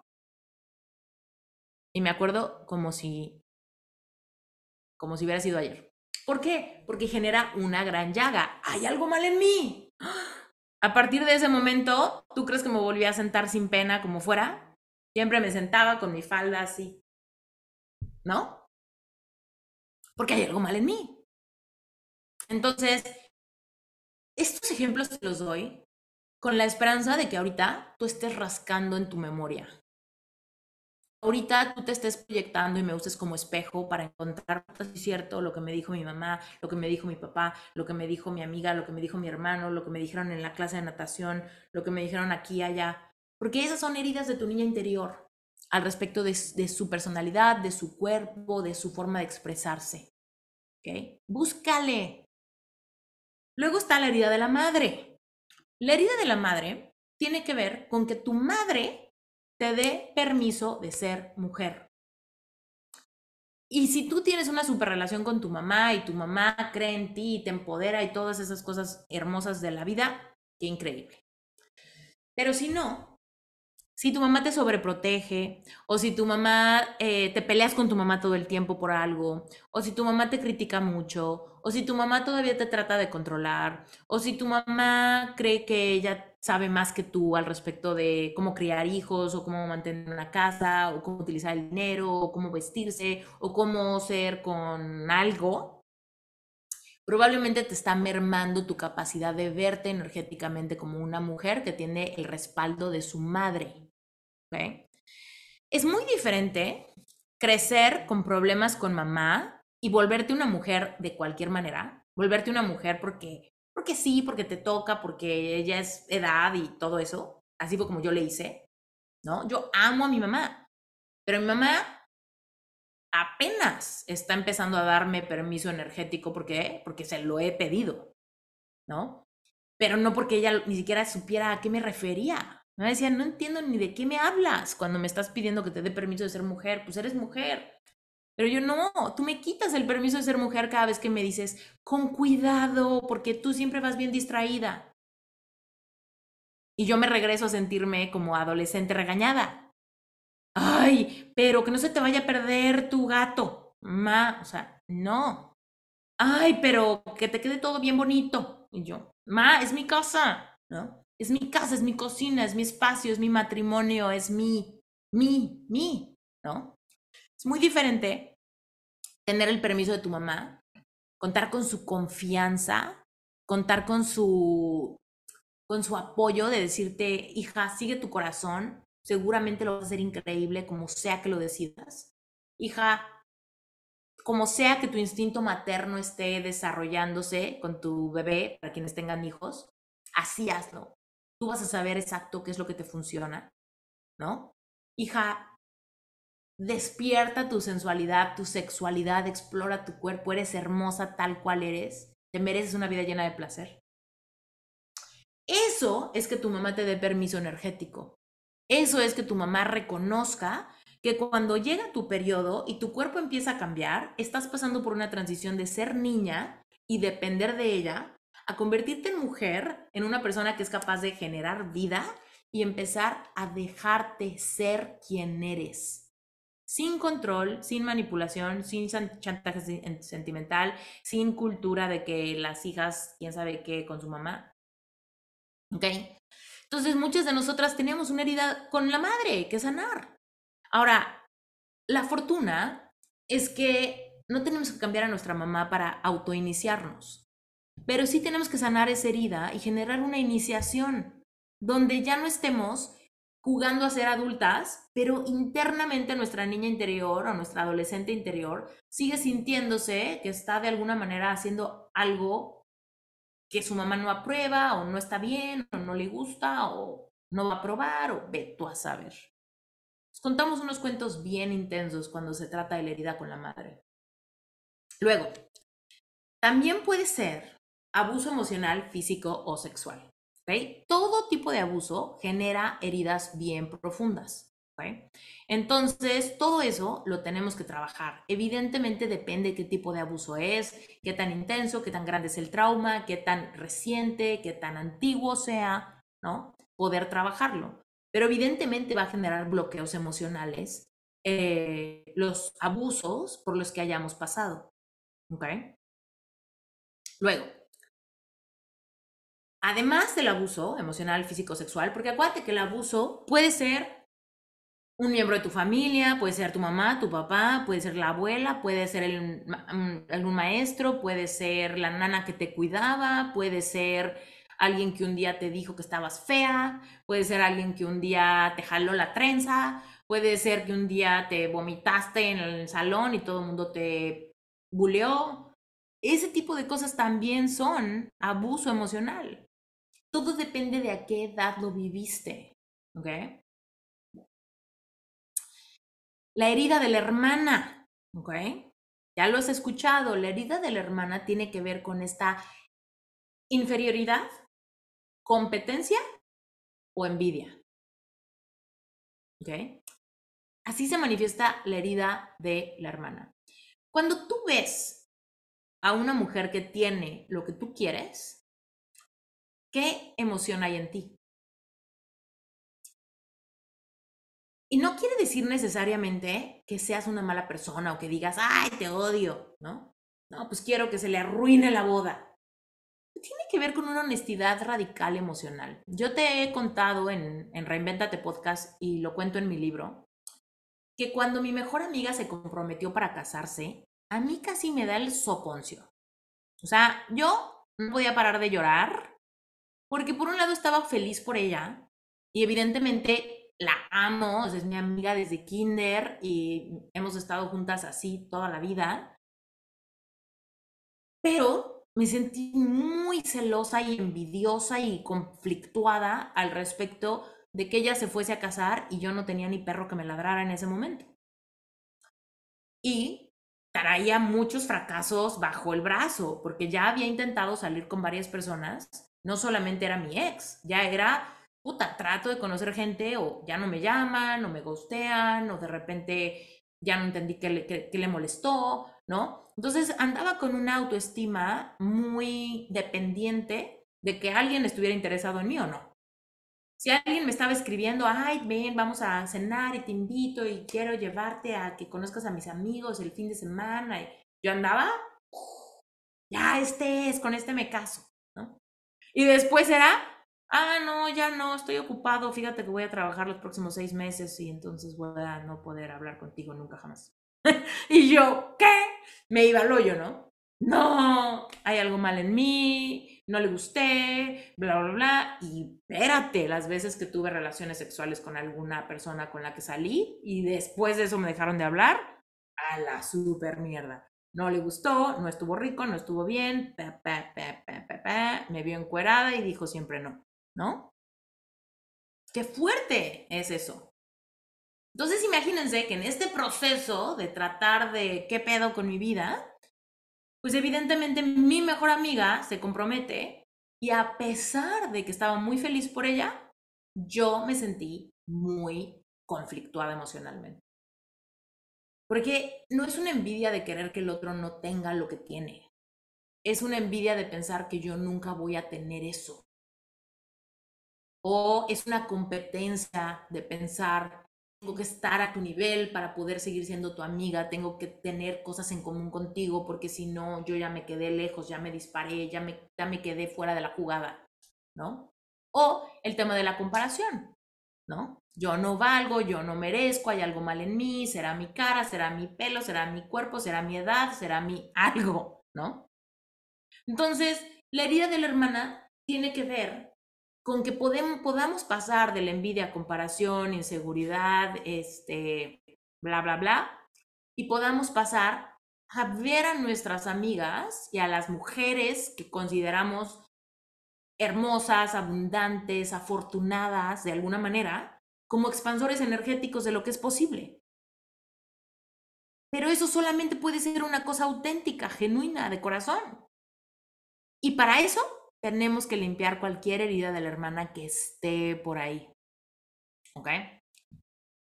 Em, entonces, quiero aclarar qué son los complejos y qué son las inseguridades por si piensas que son lo mismo. Los complejos tienen que ver con cosas físicas. ¿ok? Por ejemplo, si no te gusta tu altura o tus dientes o tu cutis, eso es un complejo. Pero si no te gusta tu personalidad, tu sentido del humor, tu timidez, si no te, si, no te gusta, si no sabes bailar y entonces no quieres ir a bodas o a fiestas porque te da pena que te saquen a bailar, porque eh, todo eso serían inseguridades. Sea, las cosas físicas son complejos, las cosas que no puedes tocar, que son de tu personalidad o de tu forma de ser, serían tus inseguridades. Entonces, te das cuenta cómo cuando tú entras en este cuarto oscuro de activar la energía femenina, es imposible encontrar el interruptor porque te la estás pasando atropellándote con un montón de obstáculos. Algunas son creencias, algunas son emociones no sentidas, algunos son traumas y abusos. Por un lado está la relación con tu madre, por otro lado la relación con, otras mujeres, por otro lado está em, que no ha sido iniciada y energéticamente hay un bloqueo. Por otro lado tienes quizá un peso espiritual extraño ¿Por qué? Porque te divorciaste o porque no te has casado o porque a Dios no le gusta tal expresión de tu sexualidad o porque juzgas alguna cosa que, hiciste en el pasado como muy mala o muy sucia o muy vergonzosa, entonces te llenas de pena, ¿no? Ante tu historia, tu pasado, tu cuerpo, ¿no? Entonces, sería absurdo que yo te dijera, vamos a activar nuestra energía femenina con una meditación, ¿no? te das cuenta cómo muchas de esas cosas no funcionan. No porque, no porque la meditación no pueda activar la energía femenina de tu cuerpo, sino porque si yo tengo un kilo de basura, ¿no? no aquí encima, de meditar me tengo que deslindar de todo lo que estoy cargando, ¿no? Porque solamente podemos conectar a través de mindfulness con nuestra energía femenina y fluir si nos aligeramos la carga de todo lo que nos está coartando nuestra capacidad de vernos como quien realmente somos. ¿Ok? Entonces, cuando tú quieres activar tu energía femenina de verdad, porque yo sé que muchas personas Ay, sí, me encantaría activar mi energía femenina. Ay, no se pudo. Ay, no sentí nada. Bueno, ya. ¿No? Pero cuando alguien de veras quiere, entonces asume su responsabilidad de limpiar todo lo que lo está bloqueando. ¿Ok? Tú ahorita te estás dando cuenta que entre tu yo de ahora y el yo que quiere ser, ese yo que se siente en paz, tranquilo, que no tiene complejos ni inseguridades, que se ama profundamente, que habita sus tejidos, que se deslinda de pudores, de vergüenzas, de penas, de creencias limitantes que ni le pertenecen, sana su corazón de humillaciones o rechazos amorosos del pasado, realmente se aligera su carga, entonces avanza aceleradamente hacia la mujer que siempre ha sido destinada a ser. Tú aquí necesitas entender que activar tu energía femenina te está llevando a convertirte en quien siempre has sido destinada a ser, no en alguien nuevo que te vas a inventar. Es en quien siempre has sido destinada a ser. Es tu yo superior, es tu yo más auténtica, es tu yo más plena, más tranquila, más en autoaceptación. Es una tú que tenga todos sus centros energéticos girando en alineación, generando un campo electromagnético de bienestar alrededor de tu cuerpo. ¿Ok? Esa es la tú que ha sido destinada a ser y esa es la tú que vibra en plenitud. Y en esa plenitud albergan todos los anhelos de tu corazón. Tu relación con tu sensualidad, con tu sexualidad, con tu romanticismo, con el amor en tu vida, pero por supuesto también con el éxito profesional, con el dinero, con tus hobbies, tus talentos, tu profesión, tu maternidad, tu vida social, tu relación con la naturaleza, con el mundo de allá afuera. Entonces te das cuenta que todo lo que quieres, todo lo que quieres, está del otro lado de que te conviertas en esa persona. Y cuando decimos que en esta vida se trata de recordar quién siempre hemos sido, es que hablamos de hacer ese viaje de regreso a casa, Tú, te lo dije en el taller pasado, tú crees, te resuena como verdad, que tú eres un ser espiritual, que escogió venir a esta tierra y escogió ser Diana Frankie, Sam, Mónica, Maffer, Julie, Elsie, ¿no? Ingrid, Diana, Lidia, Elizabeth de Olga, Lisbeth, ¿no? O sea, si lo crees, tú elegiste ser tú. Tú dijiste, va, me rifo, voy al mundo, me va a encantar ser Karina Juárez. En esa familia, en ese país, en ese día, en ese momento, en ese año. Quiero ser ella y enfrentarme a la vida desde esa perspectiva y voy a enfrentar ese gran viaje de vida, nacer y enfrentarme en esa vida de crecer, entender, despertar conciencia sufrir, sentir, sanar, vivir, florecer, regresar a casa. Regresar a casa es recordar quién siempre ha sido. Pero en esta experiencia humana, donde sensorialmente todo te hizo olvidar lo que tu ser espiritual siempre ha sabido. Pero en esta experiencia sensorial de nacer y tener una memoria vacía, ser bebé y empezar a interactuar con el mundo, evidentemente hizo que todo se te olvidara. Pero si alguna vez tú has tenido una experiencia donde digas, híjole, eso me resuena como verdad, eso de que algo te resuene como verdad es, te estás acordando de que una parte de ti ya lo sabía. Eso es. Por eso no te digo, ¿me crees? No, yo te digo, ¿te resuena a ti como verdad? Para que sea tu intuición que te diga, no, hombre, esta vieja que se fumó, o sea, salte del Zoom. O no mames, como que sí, como que sí se la compro, como que me suena lógico, como que por alguna extraña razón, aunque no me está dando pruebas, yo creo que sí, yo creo que sí, yo elegí ser yo, ¿sabes? Eso es, te estás algo en ti, se acuerda de que eso es verdad. Eso es resonar. No es entender, no es aprender, es me resuena. Como que algo en mí, y tú has escuchado cómo algo resuena, es como el eco, ¿no? El eco en una cueva resuena. Hola, hola, hola, hola, ¿no? Cuando algo te resuena como verdad, es que está pasando por todas las capas de ti. Conocimiento, corazón, me resuena como verdad. Las palabras, lo que dijiste, hizo ecos en mí, en mi ser energético, en mi cuerpo, eh, en mi cuerpo energético. ¿Okay? En las capas sutiles de mi ser, eso resonó como verdad. Cuando alguien te dice, te resuena como verdad, es, esto está haciendo eco en tu cuerpo físico y en tus cuerpos no sutiles, ¿no? En tu cuerpo energético. Cuando algo no te resuena como verdad es cuando dices, no manches, que pues. Ah, pero, bye, ¿no? No sé si te ha pasado, a mí me ha pasado que de repente me dicen algo y yo digo, güey, ¿de qué me estás hablando? Ni idea, pero bueno, ¿no? Cada, cada quien, pero a mí no me resuena como verdad, lo siento, ¿no? Pero este, pero bueno, entonces, tú te estás dando cuenta que tu ser más pleno, tu yo superior, tu yo realizada, está del otro lado de todos los obstáculos, de todas las heridas, creencias limitantes, bloqueos, eh, herencias kármicas, promesas hechas, lealtades familiares, lealtades no conscientes con tus ancestros. ¿Ok? Todo, eso son los obstáculos. Y ahora te voy a decir algo que está muy cañón. Nada de eso es justo. Que tengas una creencia kármica de tus ancestros que ni idea tienes, no es justo. Que te hayan humillado, no es justo. Que haya abuso sexual, emocional, psicológico o sexual, en tu historia de vida no es justo. Que te hayan dicho algo malo de ti, de tu cuerpo, de tu personalidad, no es justo.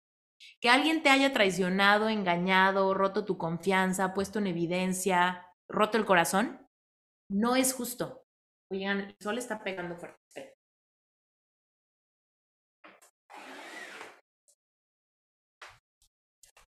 No sé por qué no se me ocurrió antes. Entonces, nada de eso es justo. Y aún así, solo es tu responsabilidad sanarlo. Nadie puede sanarlo, ni desbloquearlo, ni prenderte la luz más que tú. Entonces, aún lo cruel, aún lo imperdonable, aún lo triste y vergonzoso que has vivido, que te pasó, que experimentaste, aún la ausencia de mamá, de papá, aún una relación narcisista que te jodió el alma, nadie puede regresar a pedirte perdón y que eso te sane. Tal vez está bonito si alguien llega y te pide perdón, qué bonito cerrar ciclos y aclararlo y demás. La bolladura energética no te la quita que alguien te pida una disculpa. ¿No? Tú piénsalo. Imagínate que alguien abusa de ti. Supongamos que abusa de tus emociones. Pensemos en el escenario hipotético o real que tuvieses un papá alcohólico y violento. Y tal vez por sus propias heridas se refugió en el alcohol y el alcohol sacaba lo peor de él y era violencia en casa. Y entonces tal vez tu papá te metió unas tranquisas a ti y a tu mamá y a tus hermanos, ¿no? Y eso es abuso emocional y psicológico, ¿ok? Y físico, de todo. Ok. Tu papá después tiene un despertar espiritual brutal, abre su conciencia, se mete a Alcohólicos Anónimos, lleva 30 años sin tomar una gota de alcohol, te ha pedido perdón 400 mil veces.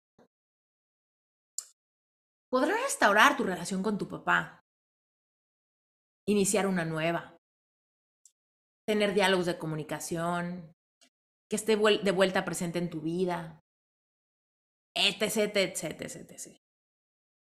Pero la bolladura energética en tu chakra raíz de estar a salvo, tu papá no la, no la puede remendar. Por más que te pida perdón, que se voltee de cabeza, que se vuelva monje. No puede. Porque nadie puede entrar a tus campos sutiles. Nadie.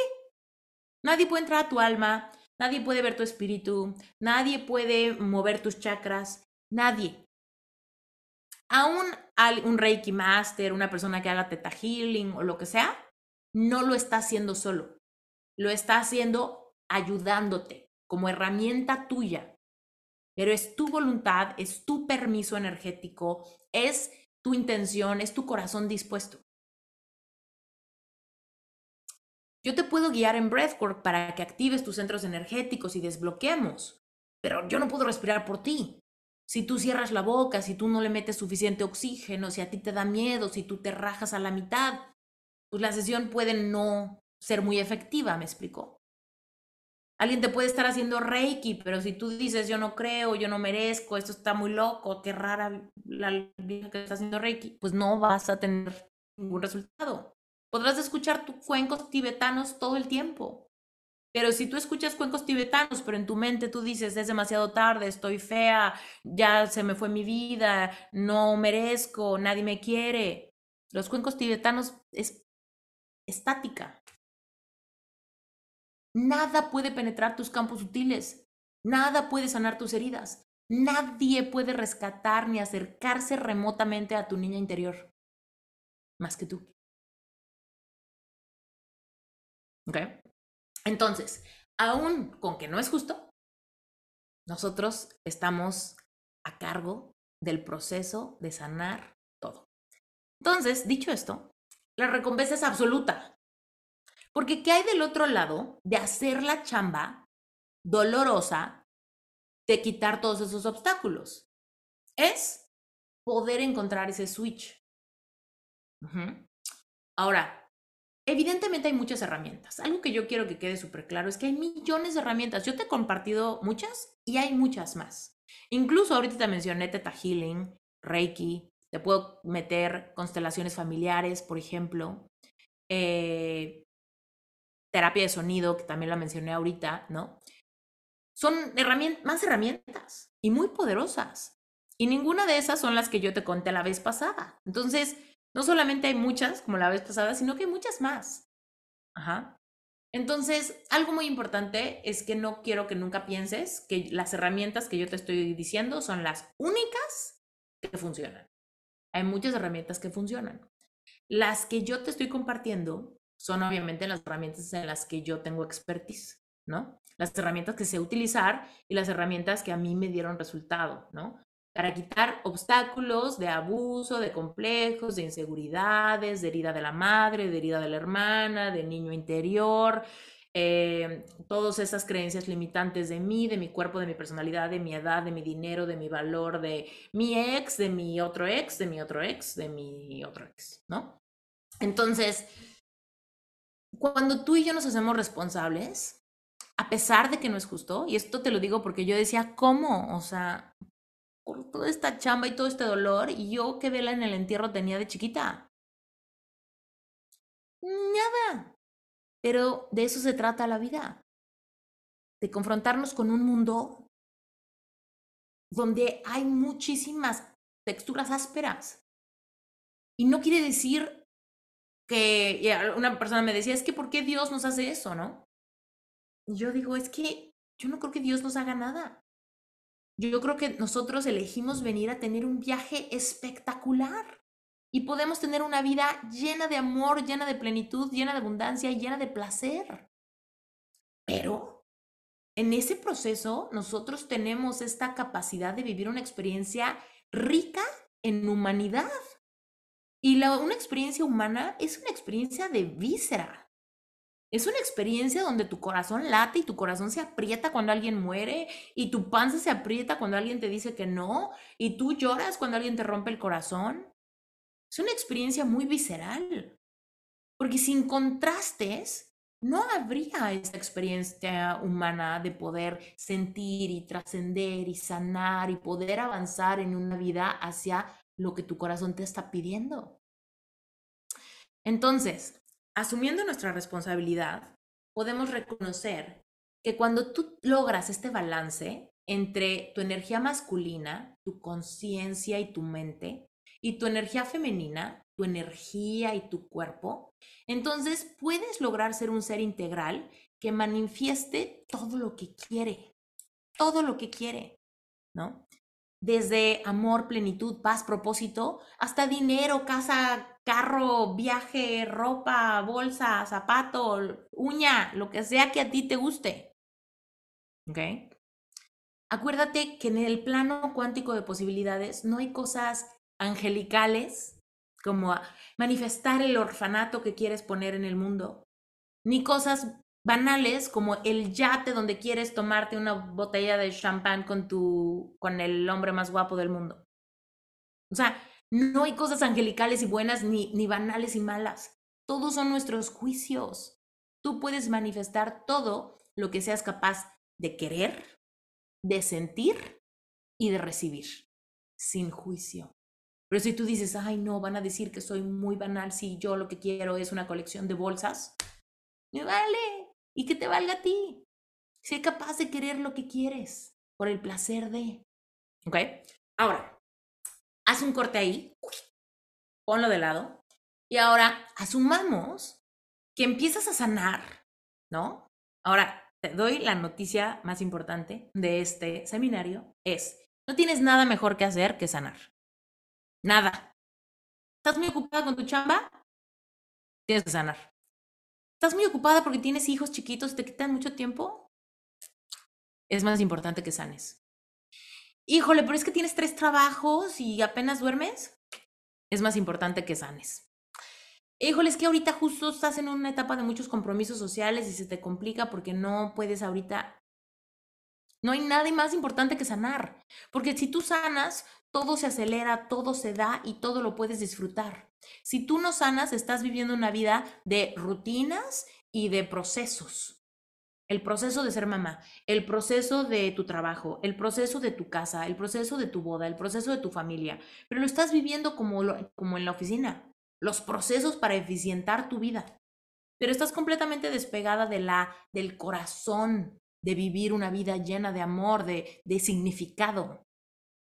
Entonces, si tú sanas, tu calidad de experiencia en este viaje maravilloso que es la vida, es donde todo cambia donde realmente accesas a tu plenitud. Y cuando accesas a tu plenitud, se abren un montón de posibilidades nuevas. ¿Por qué? Porque la energía femenina tiene muchas texturas. Cuando hablamos de texturas, hablamos de arquetipos. Entonces, en el proceso de manifestar, eh, si tú no sabes qué son los arquetipos, te cuento que los arquetipos tienen que ver con diferentes tonos de la misma nota, ¿no? Entonces, por ejemplo, la energía femenina puede conectar con la expresión de la textura de la reina. Puede conectar con la textura de la madre. Puede conectar con la textura de la princesa o de la hija o de la doncella. Puede conectar con la textura de la chamana o de la mujer medicina puede conectar con la textura del hada del bosque o puede conectar con la textura de la santa puta. Y tal vez esto te parece como que, como que, ¿cuál santa puta? En la expresión de tu sensualidad y tu sexualidad y tu erotismo, no solamente eres tú horny. No. Tú horny te pones diferentes vestidos energéticos. Puedes conectar con diferentes texturas de la expresión de la energía femenina. Y entonces habrá momentos en donde fluyes en tu energía femenina desde la energía soberana de la reina, que todo lo tiene a su medida y que tiene todo en abundancia y que tiene todo lo que se le da la gana. Desde la energía de la reina, es que tú puedes tener todos los zapatos y bolsas y carro y yate y, castillo y mansión y departamento en la playa que se te dé la gana. Porque esa es, ese es el merecimiento de la textura femenina de la reina, donde no hay juicio, donde eso le toca a esa energía. Pero también puede que quieras conectar con la energía de la mujer medicina. Y entonces conectas con los animales y con las plantas, donde entonces conectas con la cocina, donde entonces conectas con la medicina ancestral y donde desde ese lugar interactúas con la madre tierra, por ejemplo. Y puede ser una energía hermosa, donde conectas con otros niveles de intuición de interacción con los campos sutiles de otras cosas. También, y ya si nos vamos, por ejemplo, te podría desbarajar cada uno de los arquetipos, y hay millones de arquetipos. Pero bueno, vámonos a otro puesto, ¿no? Que tengas tres diferentísimos, ¿no? La reina, la mujer medicina y la santa puta. ¿Cómo es la puta? ¿Cuáles son los pudores de la puta? ¿O cuáles más bien son los no pudores, no? No pudores, completa expresión del placer de su cuerpo, comodidad, improvisación, erotismo. Esa es una cualidad, es una energía. Es una textura de la energía femenina. ¿Qué la hace santa? ¿Cuál es la diferencia entre una puta que dices, no, una puta me dijo puta, me insultó? O decir la santa puta. ¿Cuál es la diferencia entre estas dos putas? Que tú aceptes tu versión de puta. Si tú la aceptas, la haces santa. Si a ti te da vergüenza, te intimida, te dice, ay no, haces puta, la, la dejas puta, la separas, la alejas. Te puedo hacer, así te puedo asegurar, asegurar, asegurar, asegurar si tú tienes pareja, tu pareja necesita conocer tu santa puta en la polaridad de tu relación y muchas veces tu santa puta es lo que puede sanar, apaciguar, relajar el sistema nervioso del hombre en tu vida. Pero cuando tú tienes un montón de bloqueos, porque tú siempre le das la niña bien portada, que tiene relaciones sexuales rapiditas y limpiecitas y bonitas y bien depiladitas, entonces eso, con el paso de los años, genera una pérdida absoluta de polaridad. Ahora, la buena noticia también viene del otro lado. El hombre tiene un arquetipo muy importante, ¿ok? La energía masculina se expresa con arquetipos así como el guerrero, el rey, el vaquero, este, el, monje, el bla, bla, bla, ¿no? Hay un montón de, de arquetipos masculinos también. Pero quiero que pienses, por ejemplo, en el de el, el rey, por ejemplo. O sea, arquetipos viene desde el vikingo, o sea, el 007, ¿no? Eh, Brad Pitt en Troya, ¿no? Entonces, quiero que te imagines cómo es la textura de un hombre que siempre viene rapidito, casi pidiéndote por favor, y entonces pues le ponen rapidito y dura un minuto y se voltea y se duerme y ronca. Pinche guapa. No sé si a ti te gusta eso. Pero si tú quieres un hombre se va a, su polo masculino y juega con las texturas de la masculinidad, de repente te puede llegar alguien que tenga una energía masculina, que te sepa agarrar, porque la textura la vas a sentir en los movimientos de sus manos, en la, en la profundidad de sus ojos, en la profundidad de su respiración, en la fuerza de un beso, en la forma en la que te toma, te carga, te torna, te voltea, te nalguea o te hace algo, ¿no? Y todo eso es la polaridad sexual. Si tú quieres elevar la polaridad sexual, tenemos que hablar de esas capacidades del cuerpo del hombre y de la mujer. Y por supuesto, si hay alguien aquí que no sea heterosexual, todo esto sigue funcionando. ¿Por qué? Porque cuando alguien es, eh, alguien, por ejemplo, una mujer con una mujer, igual esas dos mujeres, una tiene que decidir que está en la energía femenina y la otra está en su energía masculina. Alguien da la estructura y alguien da la energía. Entonces, todo esto yo me, me, me cuesta trabajo eh, hacerlo incluyente todo el tiempo porque me proyecto, porque todo el tiempo uso ejemplos de mi propia vida. Pero funciona igual en relaciones eh, homosexuales. Funciona exactamente igual. Hay alguien que tiene una personalidad más masculina, por ende se va a los arquetipos masculinos. Pero ¿cuándo has visto dos reinas?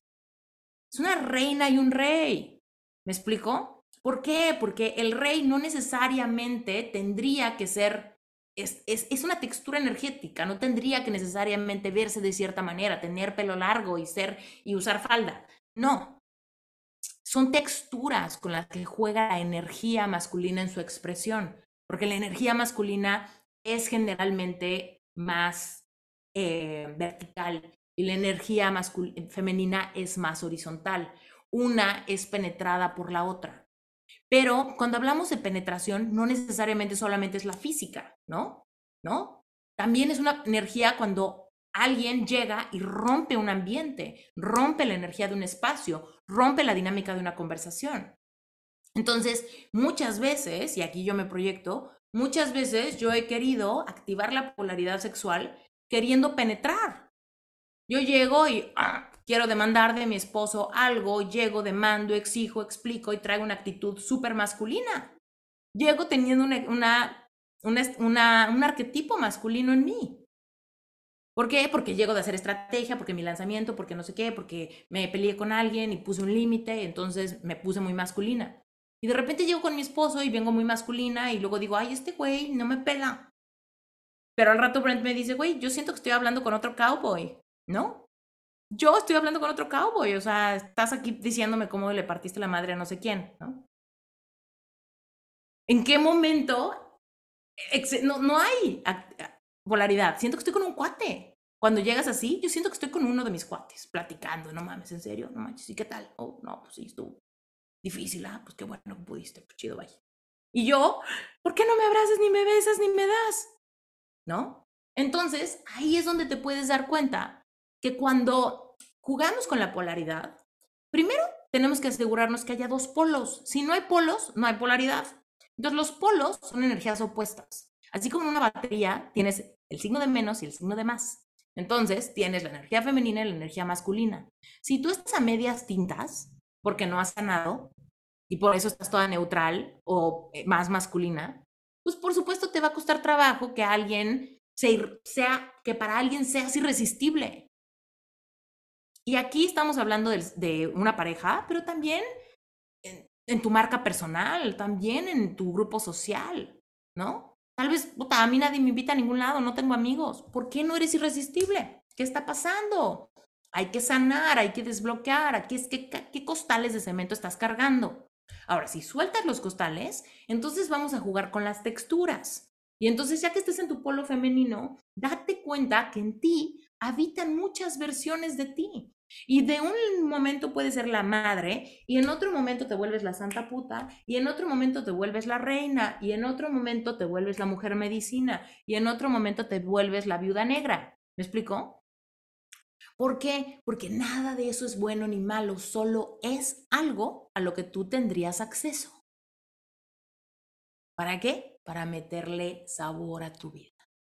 Eso es lo que hacen las texturas, le meten sabor a tu vida. Así como a ti te, tal vez te encantaría de repente toparte con el vaquero, o toparte con el rey, o toparte con el 007, o toparte con el, con, este Brad Pitt en Troya, ¿no? Eh, o con Magic Mike, o con quien sea que te guste, ¿no? tienes que ponerte a pensar en la paradoja de la manifestación. ¿Cómo me tengo que sentir para tener a ese tipo de hombre? ¿O cómo me tengo que sentir yo para evocar en mi hombre, el que ya tengo, ese tipo de experiencia? Porque hay muchas veces en las relaciones de largo tiempo, cuando la polaridad se pierde, terminamos o como cuates, o sea, polo masculino, femenino, y terminamos como cuates, como un gran equipo, porque los hijos, porque los gastos, porque la rutina, porque tú lavas los trastes hoy y yo los lavo mañana, porque yo ya hice la cama, tú barre el patio, porque yo cambié pañal ayer, a ti te toca hoy. Y entonces terminamos súper neutralizados, donde no hay espacio para esa tensión sexual, o simplemente porque la vida nos llevó a voltearnos de silla y de alguna manera tú quedaste afeminado, pero no es tu lugar nato, y yo quedé masculinizada porque estoy en esta carrera de la rata tratando de lograr más dinero, más éxito, más algo. Pero no me di cuenta que sacrifiqué, que en mi intimidad ya se me perdió el carrete de cómo regresar a mi silla femenina. Entonces, cuando tú empiezas a jugar con esas herramientas, no solamente puedes sanar un montón de cosas, sino que puedes también liberar a la mujer que siempre ha sido destinada a ser, a que explore las diferentes tonalidades de cómo a través de ti se vive la energía femenina. Porque muchas veces pensamos que la energía femenina solamente es que estés muy eh, empática y muy sintiendo las emociones a flor de piel y siendo muy libre para dejarte fluir. Pues sí, pero ¿cómo se vive? ¿Cómo se diferencian esas tonalidades de esa energía? ¿Cuál es el rango en donde vivo? Y entonces ahí te puedes dar cuenta que hay muchísima potencialidad en ti que solamente está latente en el plano cuántico de posibilidades, esperando que tú te levantes como una de tus versiones.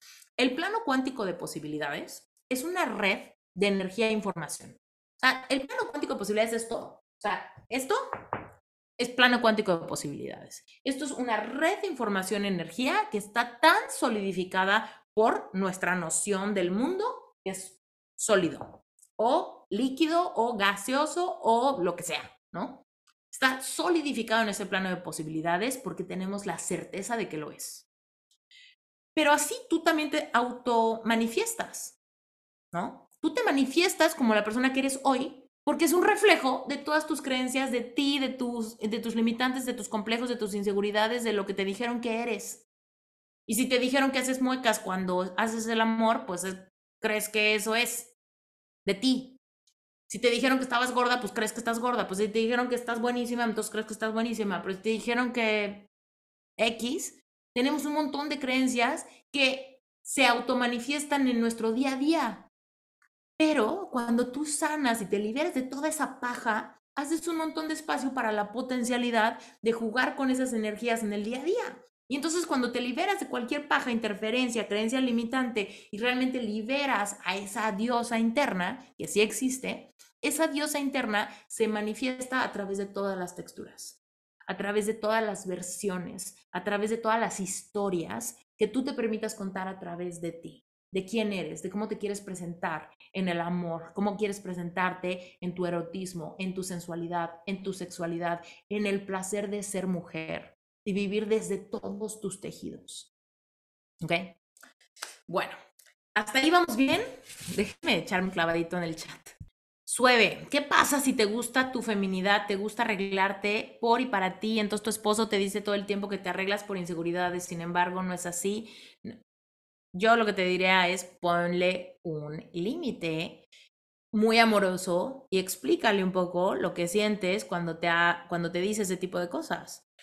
Estamos, cuando nosotros, fíjate, esto está un poco duro, pero ve, cuando tú y yo estamos tratando de sanar nuestras heridas, va a ser muy evidente cuáles relaciones no conscientes están jodiéndonos las alas. ¿ve?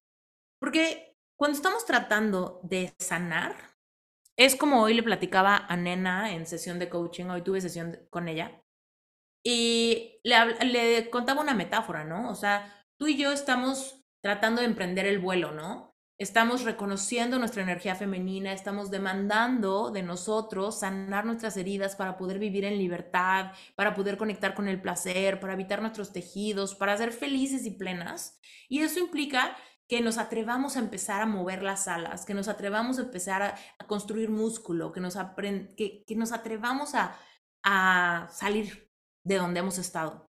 Pero cuando alguien que está cerca de ti te jode las alas, cuando te cortan las alas, cuando te pica, ¿no? Hay de dos posibilidades. Esa persona está proyectando sus heridas, tienen dinámicas tóxicas de comunicación y tal vez tú también le criticas lo que él hace o lo que sea. O tal vez simplemente estás en una relación donde hay abuso emocional. Entonces, ¿qué es lo que hay que hacer? Primero, tener conversaciones conscientes. Mi amor, ¿Sabes? Me lastima mucho que me digas eso. A mí me gusta mucho arreglarme, me encanta verme bonita, lo disfruto muchísimo. Y el tema de que tú me juzgues y me digas que lo hago por inseguridad, me lastima muchísimo. ¿Te puedo pedir, por favor, que no hagas eso? Si estás casada con un, buen hombre, seguramente va a decirte, mi amor, era broma, no te lo dije con esa intención, te lo dije porque pues, lo hemos hablado o lo que sea pero seguramente va a respetar tu decisión. Eso no quiere decir que no se equivoque y vuelva a regarla. Pero cuando menos en ese momento donde le pongas el límite, seguramente te va a decir, ok, lo siento, perdóname. ¿Por qué? Porque una persona que nos quiere no quiere lastimarnos. Y si tú le dices, mi amor, eso que me dices me, me lastima, ¿no? Ahora, si es una persona que dice, ay, estás pinche loca, ¿cómo crees? ¿De, que, de dónde te, qué azotada, qué dramática, qué exagerada, qué loca estás? Entonces probablemente estás en un matrimonio donde no hay mucha conciencia y donde probablemente si te critica tu arreglo, eh, es lo más fácil, lo más sensible, lo más básico. En el proceso en el que tú vayas demandando tu autonomía, tu, tu, tu yo soberana, probablemente te critique más. Entonces, ahí es donde muchas veces nos damos cuenta que tenemos un montón de relaciones tóxicas que nos están costando más caras de lo que creemos, ¿no? Y entonces muchas veces nos intimida mucho el proceso de que sabemos que si sanamos nuestro corazón vamos a terminar divorciándonos o alejándonos de ciertas personas o de ciertos amigos. Fíjate, el otro día alguien me escribió y dijo, Esther, eh, me siento súper mal, tengo estos problemas con mi pareja, quién sabe qué, bla, bla, bla, ¿no? Y yo le dije, oye, lee mi libro. En mi libro hay un ejercicio de niño interior que te puede servir muchísimo, bla, bla. Y me dijo, tengo tu libro, pero lo dejé de leer después del capítulo 1. Y yo, ¿por qué? Y me dijo, porque sé que si lo sigo leyendo, me voy a, me voy a separar. Y no me quiero separar. Entonces ya no lo quise seguir leyendo porque me estaba sintiendo muy conflictuada.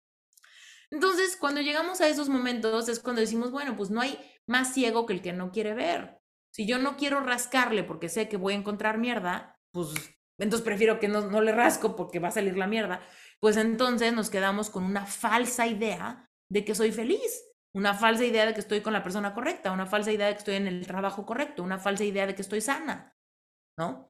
No le quiero mover porque si le muevo sale el susto, sale el monstruo, sale el error, me confronto con el miedo de cómo hacerle, me confronto con el miedo de lo que creo del divorcio, de la separación, de a mi edad, cómo le voy a hacer, de quién me voy a volver a enamorar, me voy a quedar sola, me va a hacer falta dinero, ¿no?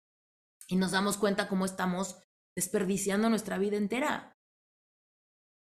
Perdóname si esto que te dije es muy fuerte, pero bueno. Eh, Me acuerdo que a mis siete años mi madre me cortó el pelo como varón porque practicaba con nosotros cuando hacía el curso de peluquería. En el colegio me decían marimacho, varoncito y me sentía fatal, me llamaban Vaneso. Totalmente. Esas son las heridas que no podemos explicar, ¿no? Que racionalmente decimos, bueno, pues ya. Pero luego decimos, ¿cómo le hago para que mi niña interior se relaje, juegue, cree, se sienta linda, plena, hermosa? Tú puedes sanar a tu niña interior por aquellos errores a los que tu mamá seguramente no les dio importancia. Tal vez tu mamá pensó, ay, ¿qué importa? No importa, chiquita, le corto el pelo, es más fácil, ¿no? Pero a la mera hora no dimensionó las implicaciones que pudiese crearse en tu vida. De chica mi mamá tenía relaciones con su pareja en el mismo lugar donde dormíamos y eso me traumó. Todo eso lo tienes que purgar, liberar, sacar. Eso yo te podría asegurar que con medicina ancestral lo puedes trabajar muchísimo, porque probablemente hubo sonidos o hubo como una energía en el espacio que te asustó, que no te hizo mucho sentido. Y por más que lo trabajemos racionalmente, seguramente es un rollo más energético, tienes códigos de significado de que esa energía es fea, en esa energía no quieres estar, en esa energía no te sientes a salvo, etcétera, ¿no? Entonces, eh, hay que trabajarlo, mi querida Magda.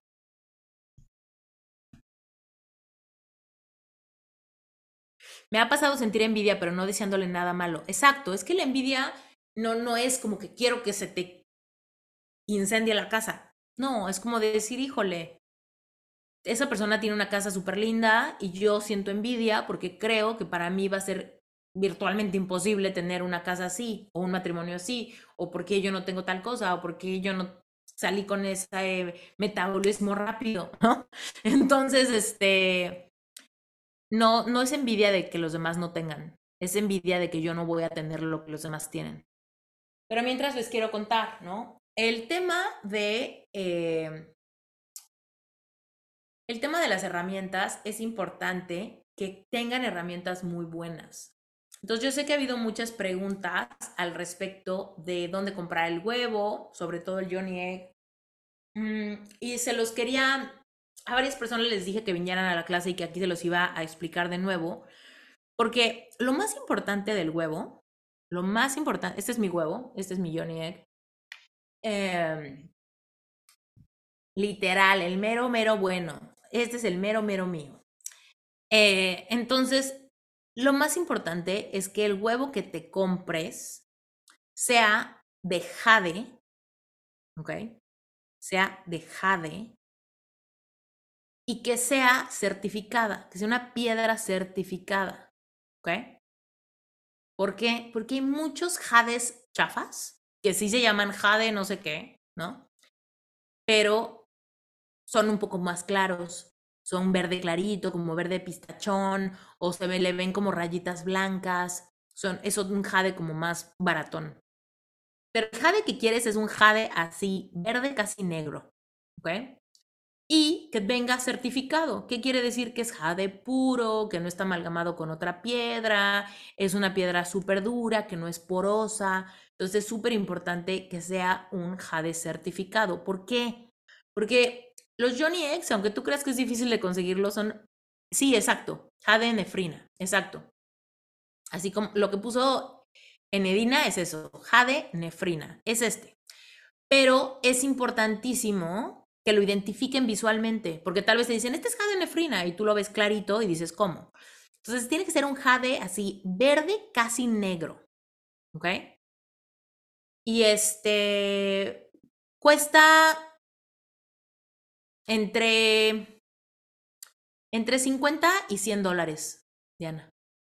Depende de dónde lo compres. Este mío me costó como 100, como ciento y cacho, porque aparte le compré la base, que es una, una base también de piedra, y entonces aquí lo guardo. Y, y no, esto era opcional, lo compré adicional y ya.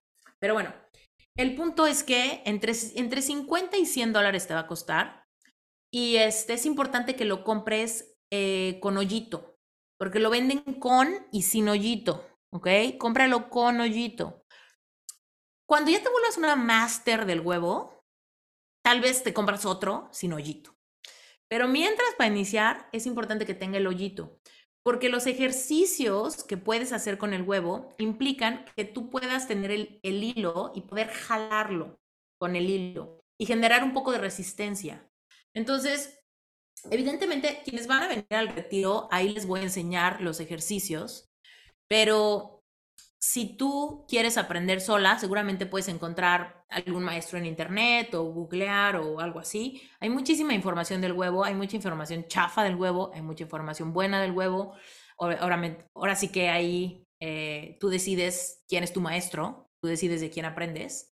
Em, pero con el hilo lo que sucede es que tú puedes jalarlo y generar una especie de resistencia para mantenerlo adentro dependiendo que tan fuerte lo jales y que tan fuerte sea tu capacidad de contenerlo adentro, estás generando esta tensión muscular para que el huevito no salga. Tú lo vas a estar jalando y tú lo vas a sostener. Si tú lo jalas muy fuerte, pues obviamente lo vas a botar, ¿no? Pero la idea es que el tono muscular para principiantes implica simplemente que no permitas que el huevo se salga. ¿no? Ir midiéndole con cuánta fuerza lo saco y con menos fuerza lo mantengo adentro. Ahora, algo muy importante cuando recibas el huevo, si lo compras en cualquier lugar y ya te llegue certificado, lo que sea, es que lo limpies y que lo actives. ¿Cómo lo limpio yo? Lo limpio con agua de mar, ¿ok? O si no vives cerca del mar, con sal de mar y agua limpia, agua de manantial, agua embotellada, agua filtrada, puedes hacer tu propia agua de mar con sal. Y este, y lo puedes dejar toda la noche remojando en agua con sal y ya quedó limpio. O vas al mar, te llevas, como yo, me llevo mi botellita, me saco agua de mar, lo traigo a mi casa, lo pongo en una vasija, lo meto en agua de mar y lo dejo toda la noche así. También eh, lo puedes cargar si hay una noche de luna llena, algún eclipse de luna, cualquiera de esas cosas, y tienes la posibilidad de dejarlo bajo la luz de la luna, también eso ayuda a cargarlo, no a limpiarlo, pero sí a cargarlo. Ahora, la activación del huevo, em, para quienes vengan al retiro, lo vamos a hacer con una ceremonia. Entonces, vamos a hacer una ceremonia, cada quien con su huevo en, con su huevo ya limpio en la mano, cada quien va a activar el huevo. ¿Y cómo se activa? Pues vamos a hacer una meditación donde tú jales toda la intención de todo lo que has identificado que quieres sanar. Vamos a, obviamente se activa con tu propia historia, con tus propios recuerdos, con tu propia energía en esta meditación que vamos a hacer, ¿va?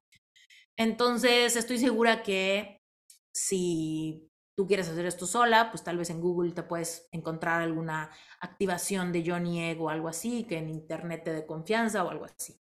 Evidentemente esos recursos pues no te los puedo dar. Si quieres hacerlo conmigo, pues ven a hacerlo conmigo. Si quieres hacerlo sola, pues hazte amiga de Google y búscale, ¿va? Pero eso es el proceso. Cómpralo, asegúrate que sea certificado, que sea con hoyito, eh, límpialo, cárgalo, actívalo y manténlo limpio. Después de utilizarlo, lávalo con agua limpia, sécalo con una toallita, con tu toallita de cara, lo que sea, y listo. No, no es necesario que lo limpies muy seguido. Con que lo limpies, no sé, una vez al mes, o por ejemplo, si lo utilizas diario y lo mantienes activo, está perfecto, pero si de repente abandonas la práctica un mes, pues lo tendrías que volver a empezar, volver a hacer todo el proceso de limpiarlo, cargarlo, activarlo. Los huevos solamente se desactivan o se ensucian a través del abandono. O que alguien más lo agarre. Si de repente un día tú acá fresca y de repente tus hijos encontraron tu huevo y estaban jugando con él y no sabían ni qué era, eh, pues sí, vuelve, límpialo, agua con sal, ¿no? Entonces, guarda tu huevo en un lugar súper íntimo donde nadie mayugue y juegue con tus instrumentos sagrados, ¿ok? Pero bueno, solamente lo tendrías que volver a limpiar si lo abandonas, si lo dejas ahí en el olvido y abandonas tu práctica. Quiero retomar el rollo de los aceites, ¿ok? Estos son los aceites que van a recibir en el retiro, pero como te contaba, no soy envidiosa, em, los puedes hacer tú. Entonces, mi receta secreta de mi Johnny Oil es de aceite de coco grado comestible con geranio, ¿ok? Ruth, busca en Google, busca Johnny Egg certificado y googlealo para que te salga un lugar cerca de tu casa, para que te salga alguna página de tu país, porque si no es como de puta, pues una página de dónde? De Estados Unidos, no lo mandan internacional, o si vives en México, ya no. Entonces búscalo para que te llegue para que te llegue alguna, pues alguna cosa donde sea viable que lo compres. Johnny Egg certificado, jade, nefrita, eh, busca que sea perforado. De verdad, los Johnny Egg se pusieron muy de moda. Tal vez en tu vida, tal vez son nuevos, pero si buscas en Google te van a salir así resultados, ¿ok? Bueno, entonces geranio con aceite de coco grado comestible, eh, breast massage, aceite de almendras dulces con romero. Esa es mi receta. Evidentemente, si a ti no te gusta mi receta o no te gusta cómo huele el geranio, no sé, tal vez lo cambias. Pero estas son mis recetas de mi arquetipo de mujer eh, medicina. Y el agua de flores, yo compro un agua florida peruana, eh, pero también el agua de flores la puedes hacer. ¿No? ¿Cómo se hace el agua de flores? Remojando flores, literal. Cómprate unas rosas blancas, unas rosas rosas, rosas rojas, cómprate lavanda, compra flores y lo que tienes que hacer es dejar las flores remojando en una solución de agua con, con alcohol, ¿ok? Entonces lo dejas remojando y esto saca como la esencia de las flores, el perfume de las flores.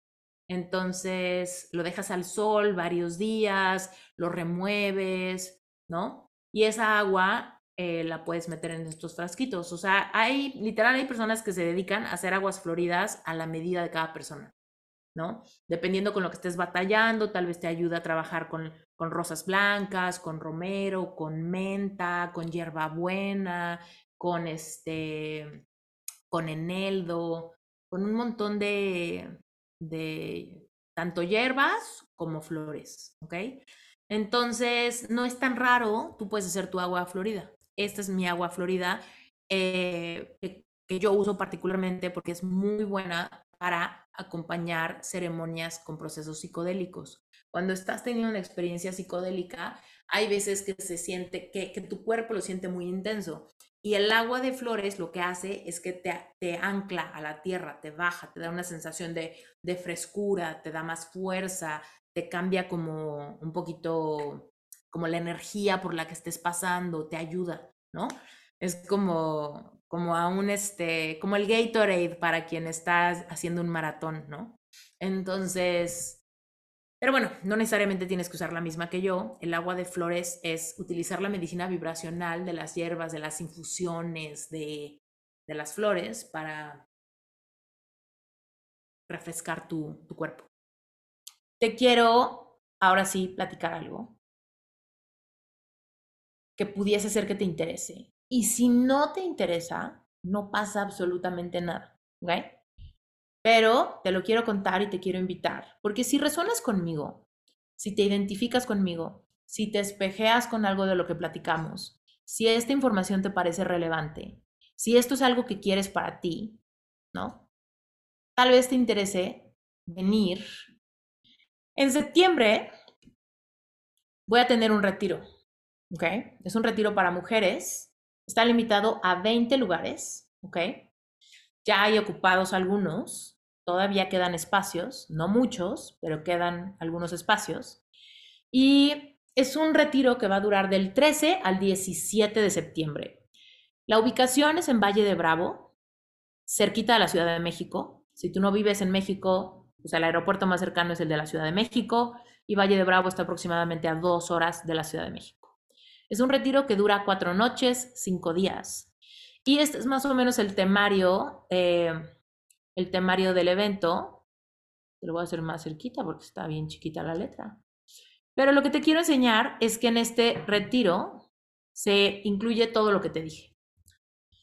Eh, evidentemente el miércoles hay una asignación de recámaras, bienvenida, hay una clase conmigo donde vamos a hablar del proceso de la iniciación, que es súper importante. A las 4 de la tarde vamos a tener una ceremonia de rapé como iniciación de la activación de tu glándula pineal. Vamos a tener breathwork para la activación de tu sistema nervioso central, círculo de integración para pulir tu intención y lo que quieres trabajar. Vamos a tener una ceremonia de cacao y vamos a tener una sesión de sound healing para abrir el corazón.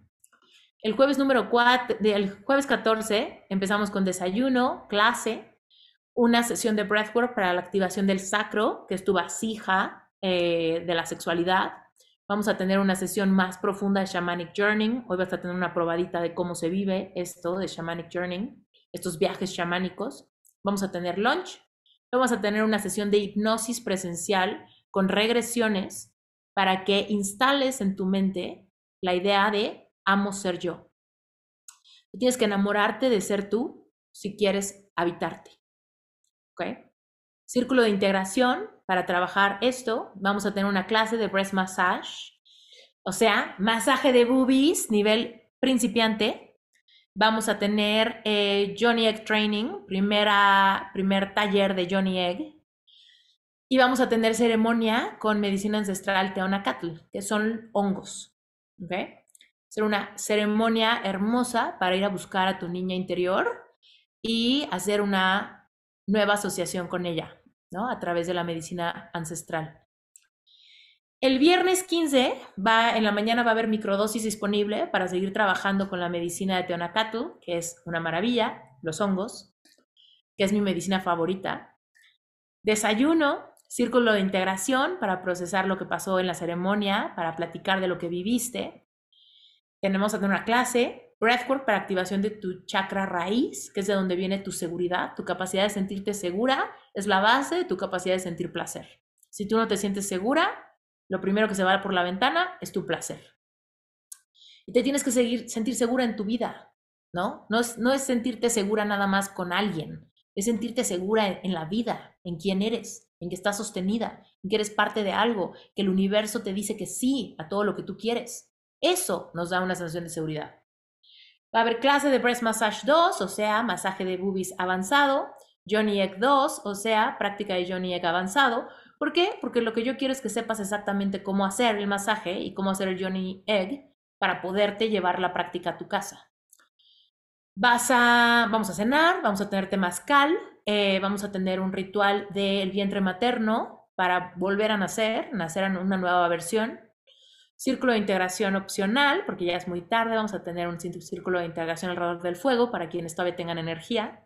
Sábado 16 va a haber breathwork, activación del corazón, porque últimamente todo esto lo queremos hacer por amor y para amar más fuerte. Sesión de hipnosis con regresiones y vamos a conectar con la idea de quien siempre he sido, seré. Todo el proceso de sanación me lleva a ser quien siempre he sido. Ese ser espiritual que escogió venir a esta vida a emprender el viaje más importante de su vida, el viaje de regreso a casa. Este día va a haber otra ceremonia con Teonacatl, con hongos, pero esta va a ser de día. En esta vamos a conectar con esa mujer que siempre he sido, con esa mujer medicina, con esa mujer chamánica, con esa mujer ancestral, con esa mujer sensual, con esa mujer diosa, con esa mujer que puedes tocar todas esas texturas. vamos a tener un lunch, eventualmente la cena. Esta ceremonia dura, abarca como ocho horas, entonces por eso hay mucho tiempo acá. Cena, vamos a tener una clase, círculo de integración, y vamos a dormir como angelitas con una sesión de sound healing eh, hermosa con una persona maravillosa que se llama Ariel León Nicanca. Y el domingo 17 es el día del cierre, donde vamos a tener un gran círculo de integración, ceremonia de rapé para activar tu tercer ojo y la visión hacia dónde vas. Y vamos a tener breathwork, la activación de la diosa interna, que si nunca la has sentido, yo te garantizo que está en ti. Launch y despedida. Este es el temario que lo platico así porque era para mí muy importante que sepas que todo lo que te platiqué lo puedes buscar tú. Lo que, lo que más quiero yo es que tú no sientas que esto es un tema envidioso, que si tú no lo haces conmigo, no lo puedes hacer. Tú lo puedes hacer con quien quieras, a donde quieras, por tu cuenta. Pero si tú quieres hacerlo conmigo, tengo espacio para 20 mujeres, para sostenerte, para acompañarte, para darte todo mi amor, para ayudarte a expandir tu energía hacia ese lugar. Y si vienes a este retiro, no te tienes que preocupar por comprar nada, porque todo lo que te enseñé te lo voy a regalar. Eh, evidentemente ya te diste cuenta que todo el branding de los aceites y demás tienen el logotipo del retiro.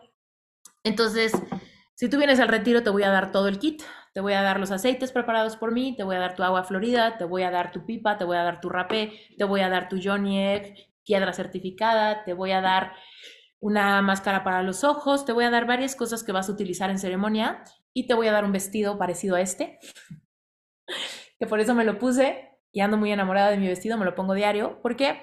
Porque no te vas a encuerar. Mi mayor intención es que te sientas segura. Y sí te vas a masajear las boobies, y sí te vas a masajear ahí abajo, y sí vas a hacer Johnny Egg, pero vas a hacerlo todo con este vestido puesto. Este vestido tiene unas mangas muy amplias.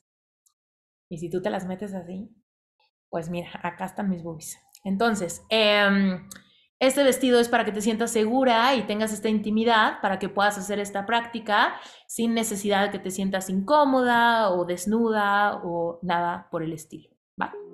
Entonces, bueno, para mí es muy importante contarte eso. Si tienes cualquier pregunta del retiro, eh, puedes escribirnos por WhatsApp, puedes escribirme a mí por Instagram o puedes simplemente ir y apartar tu lugar.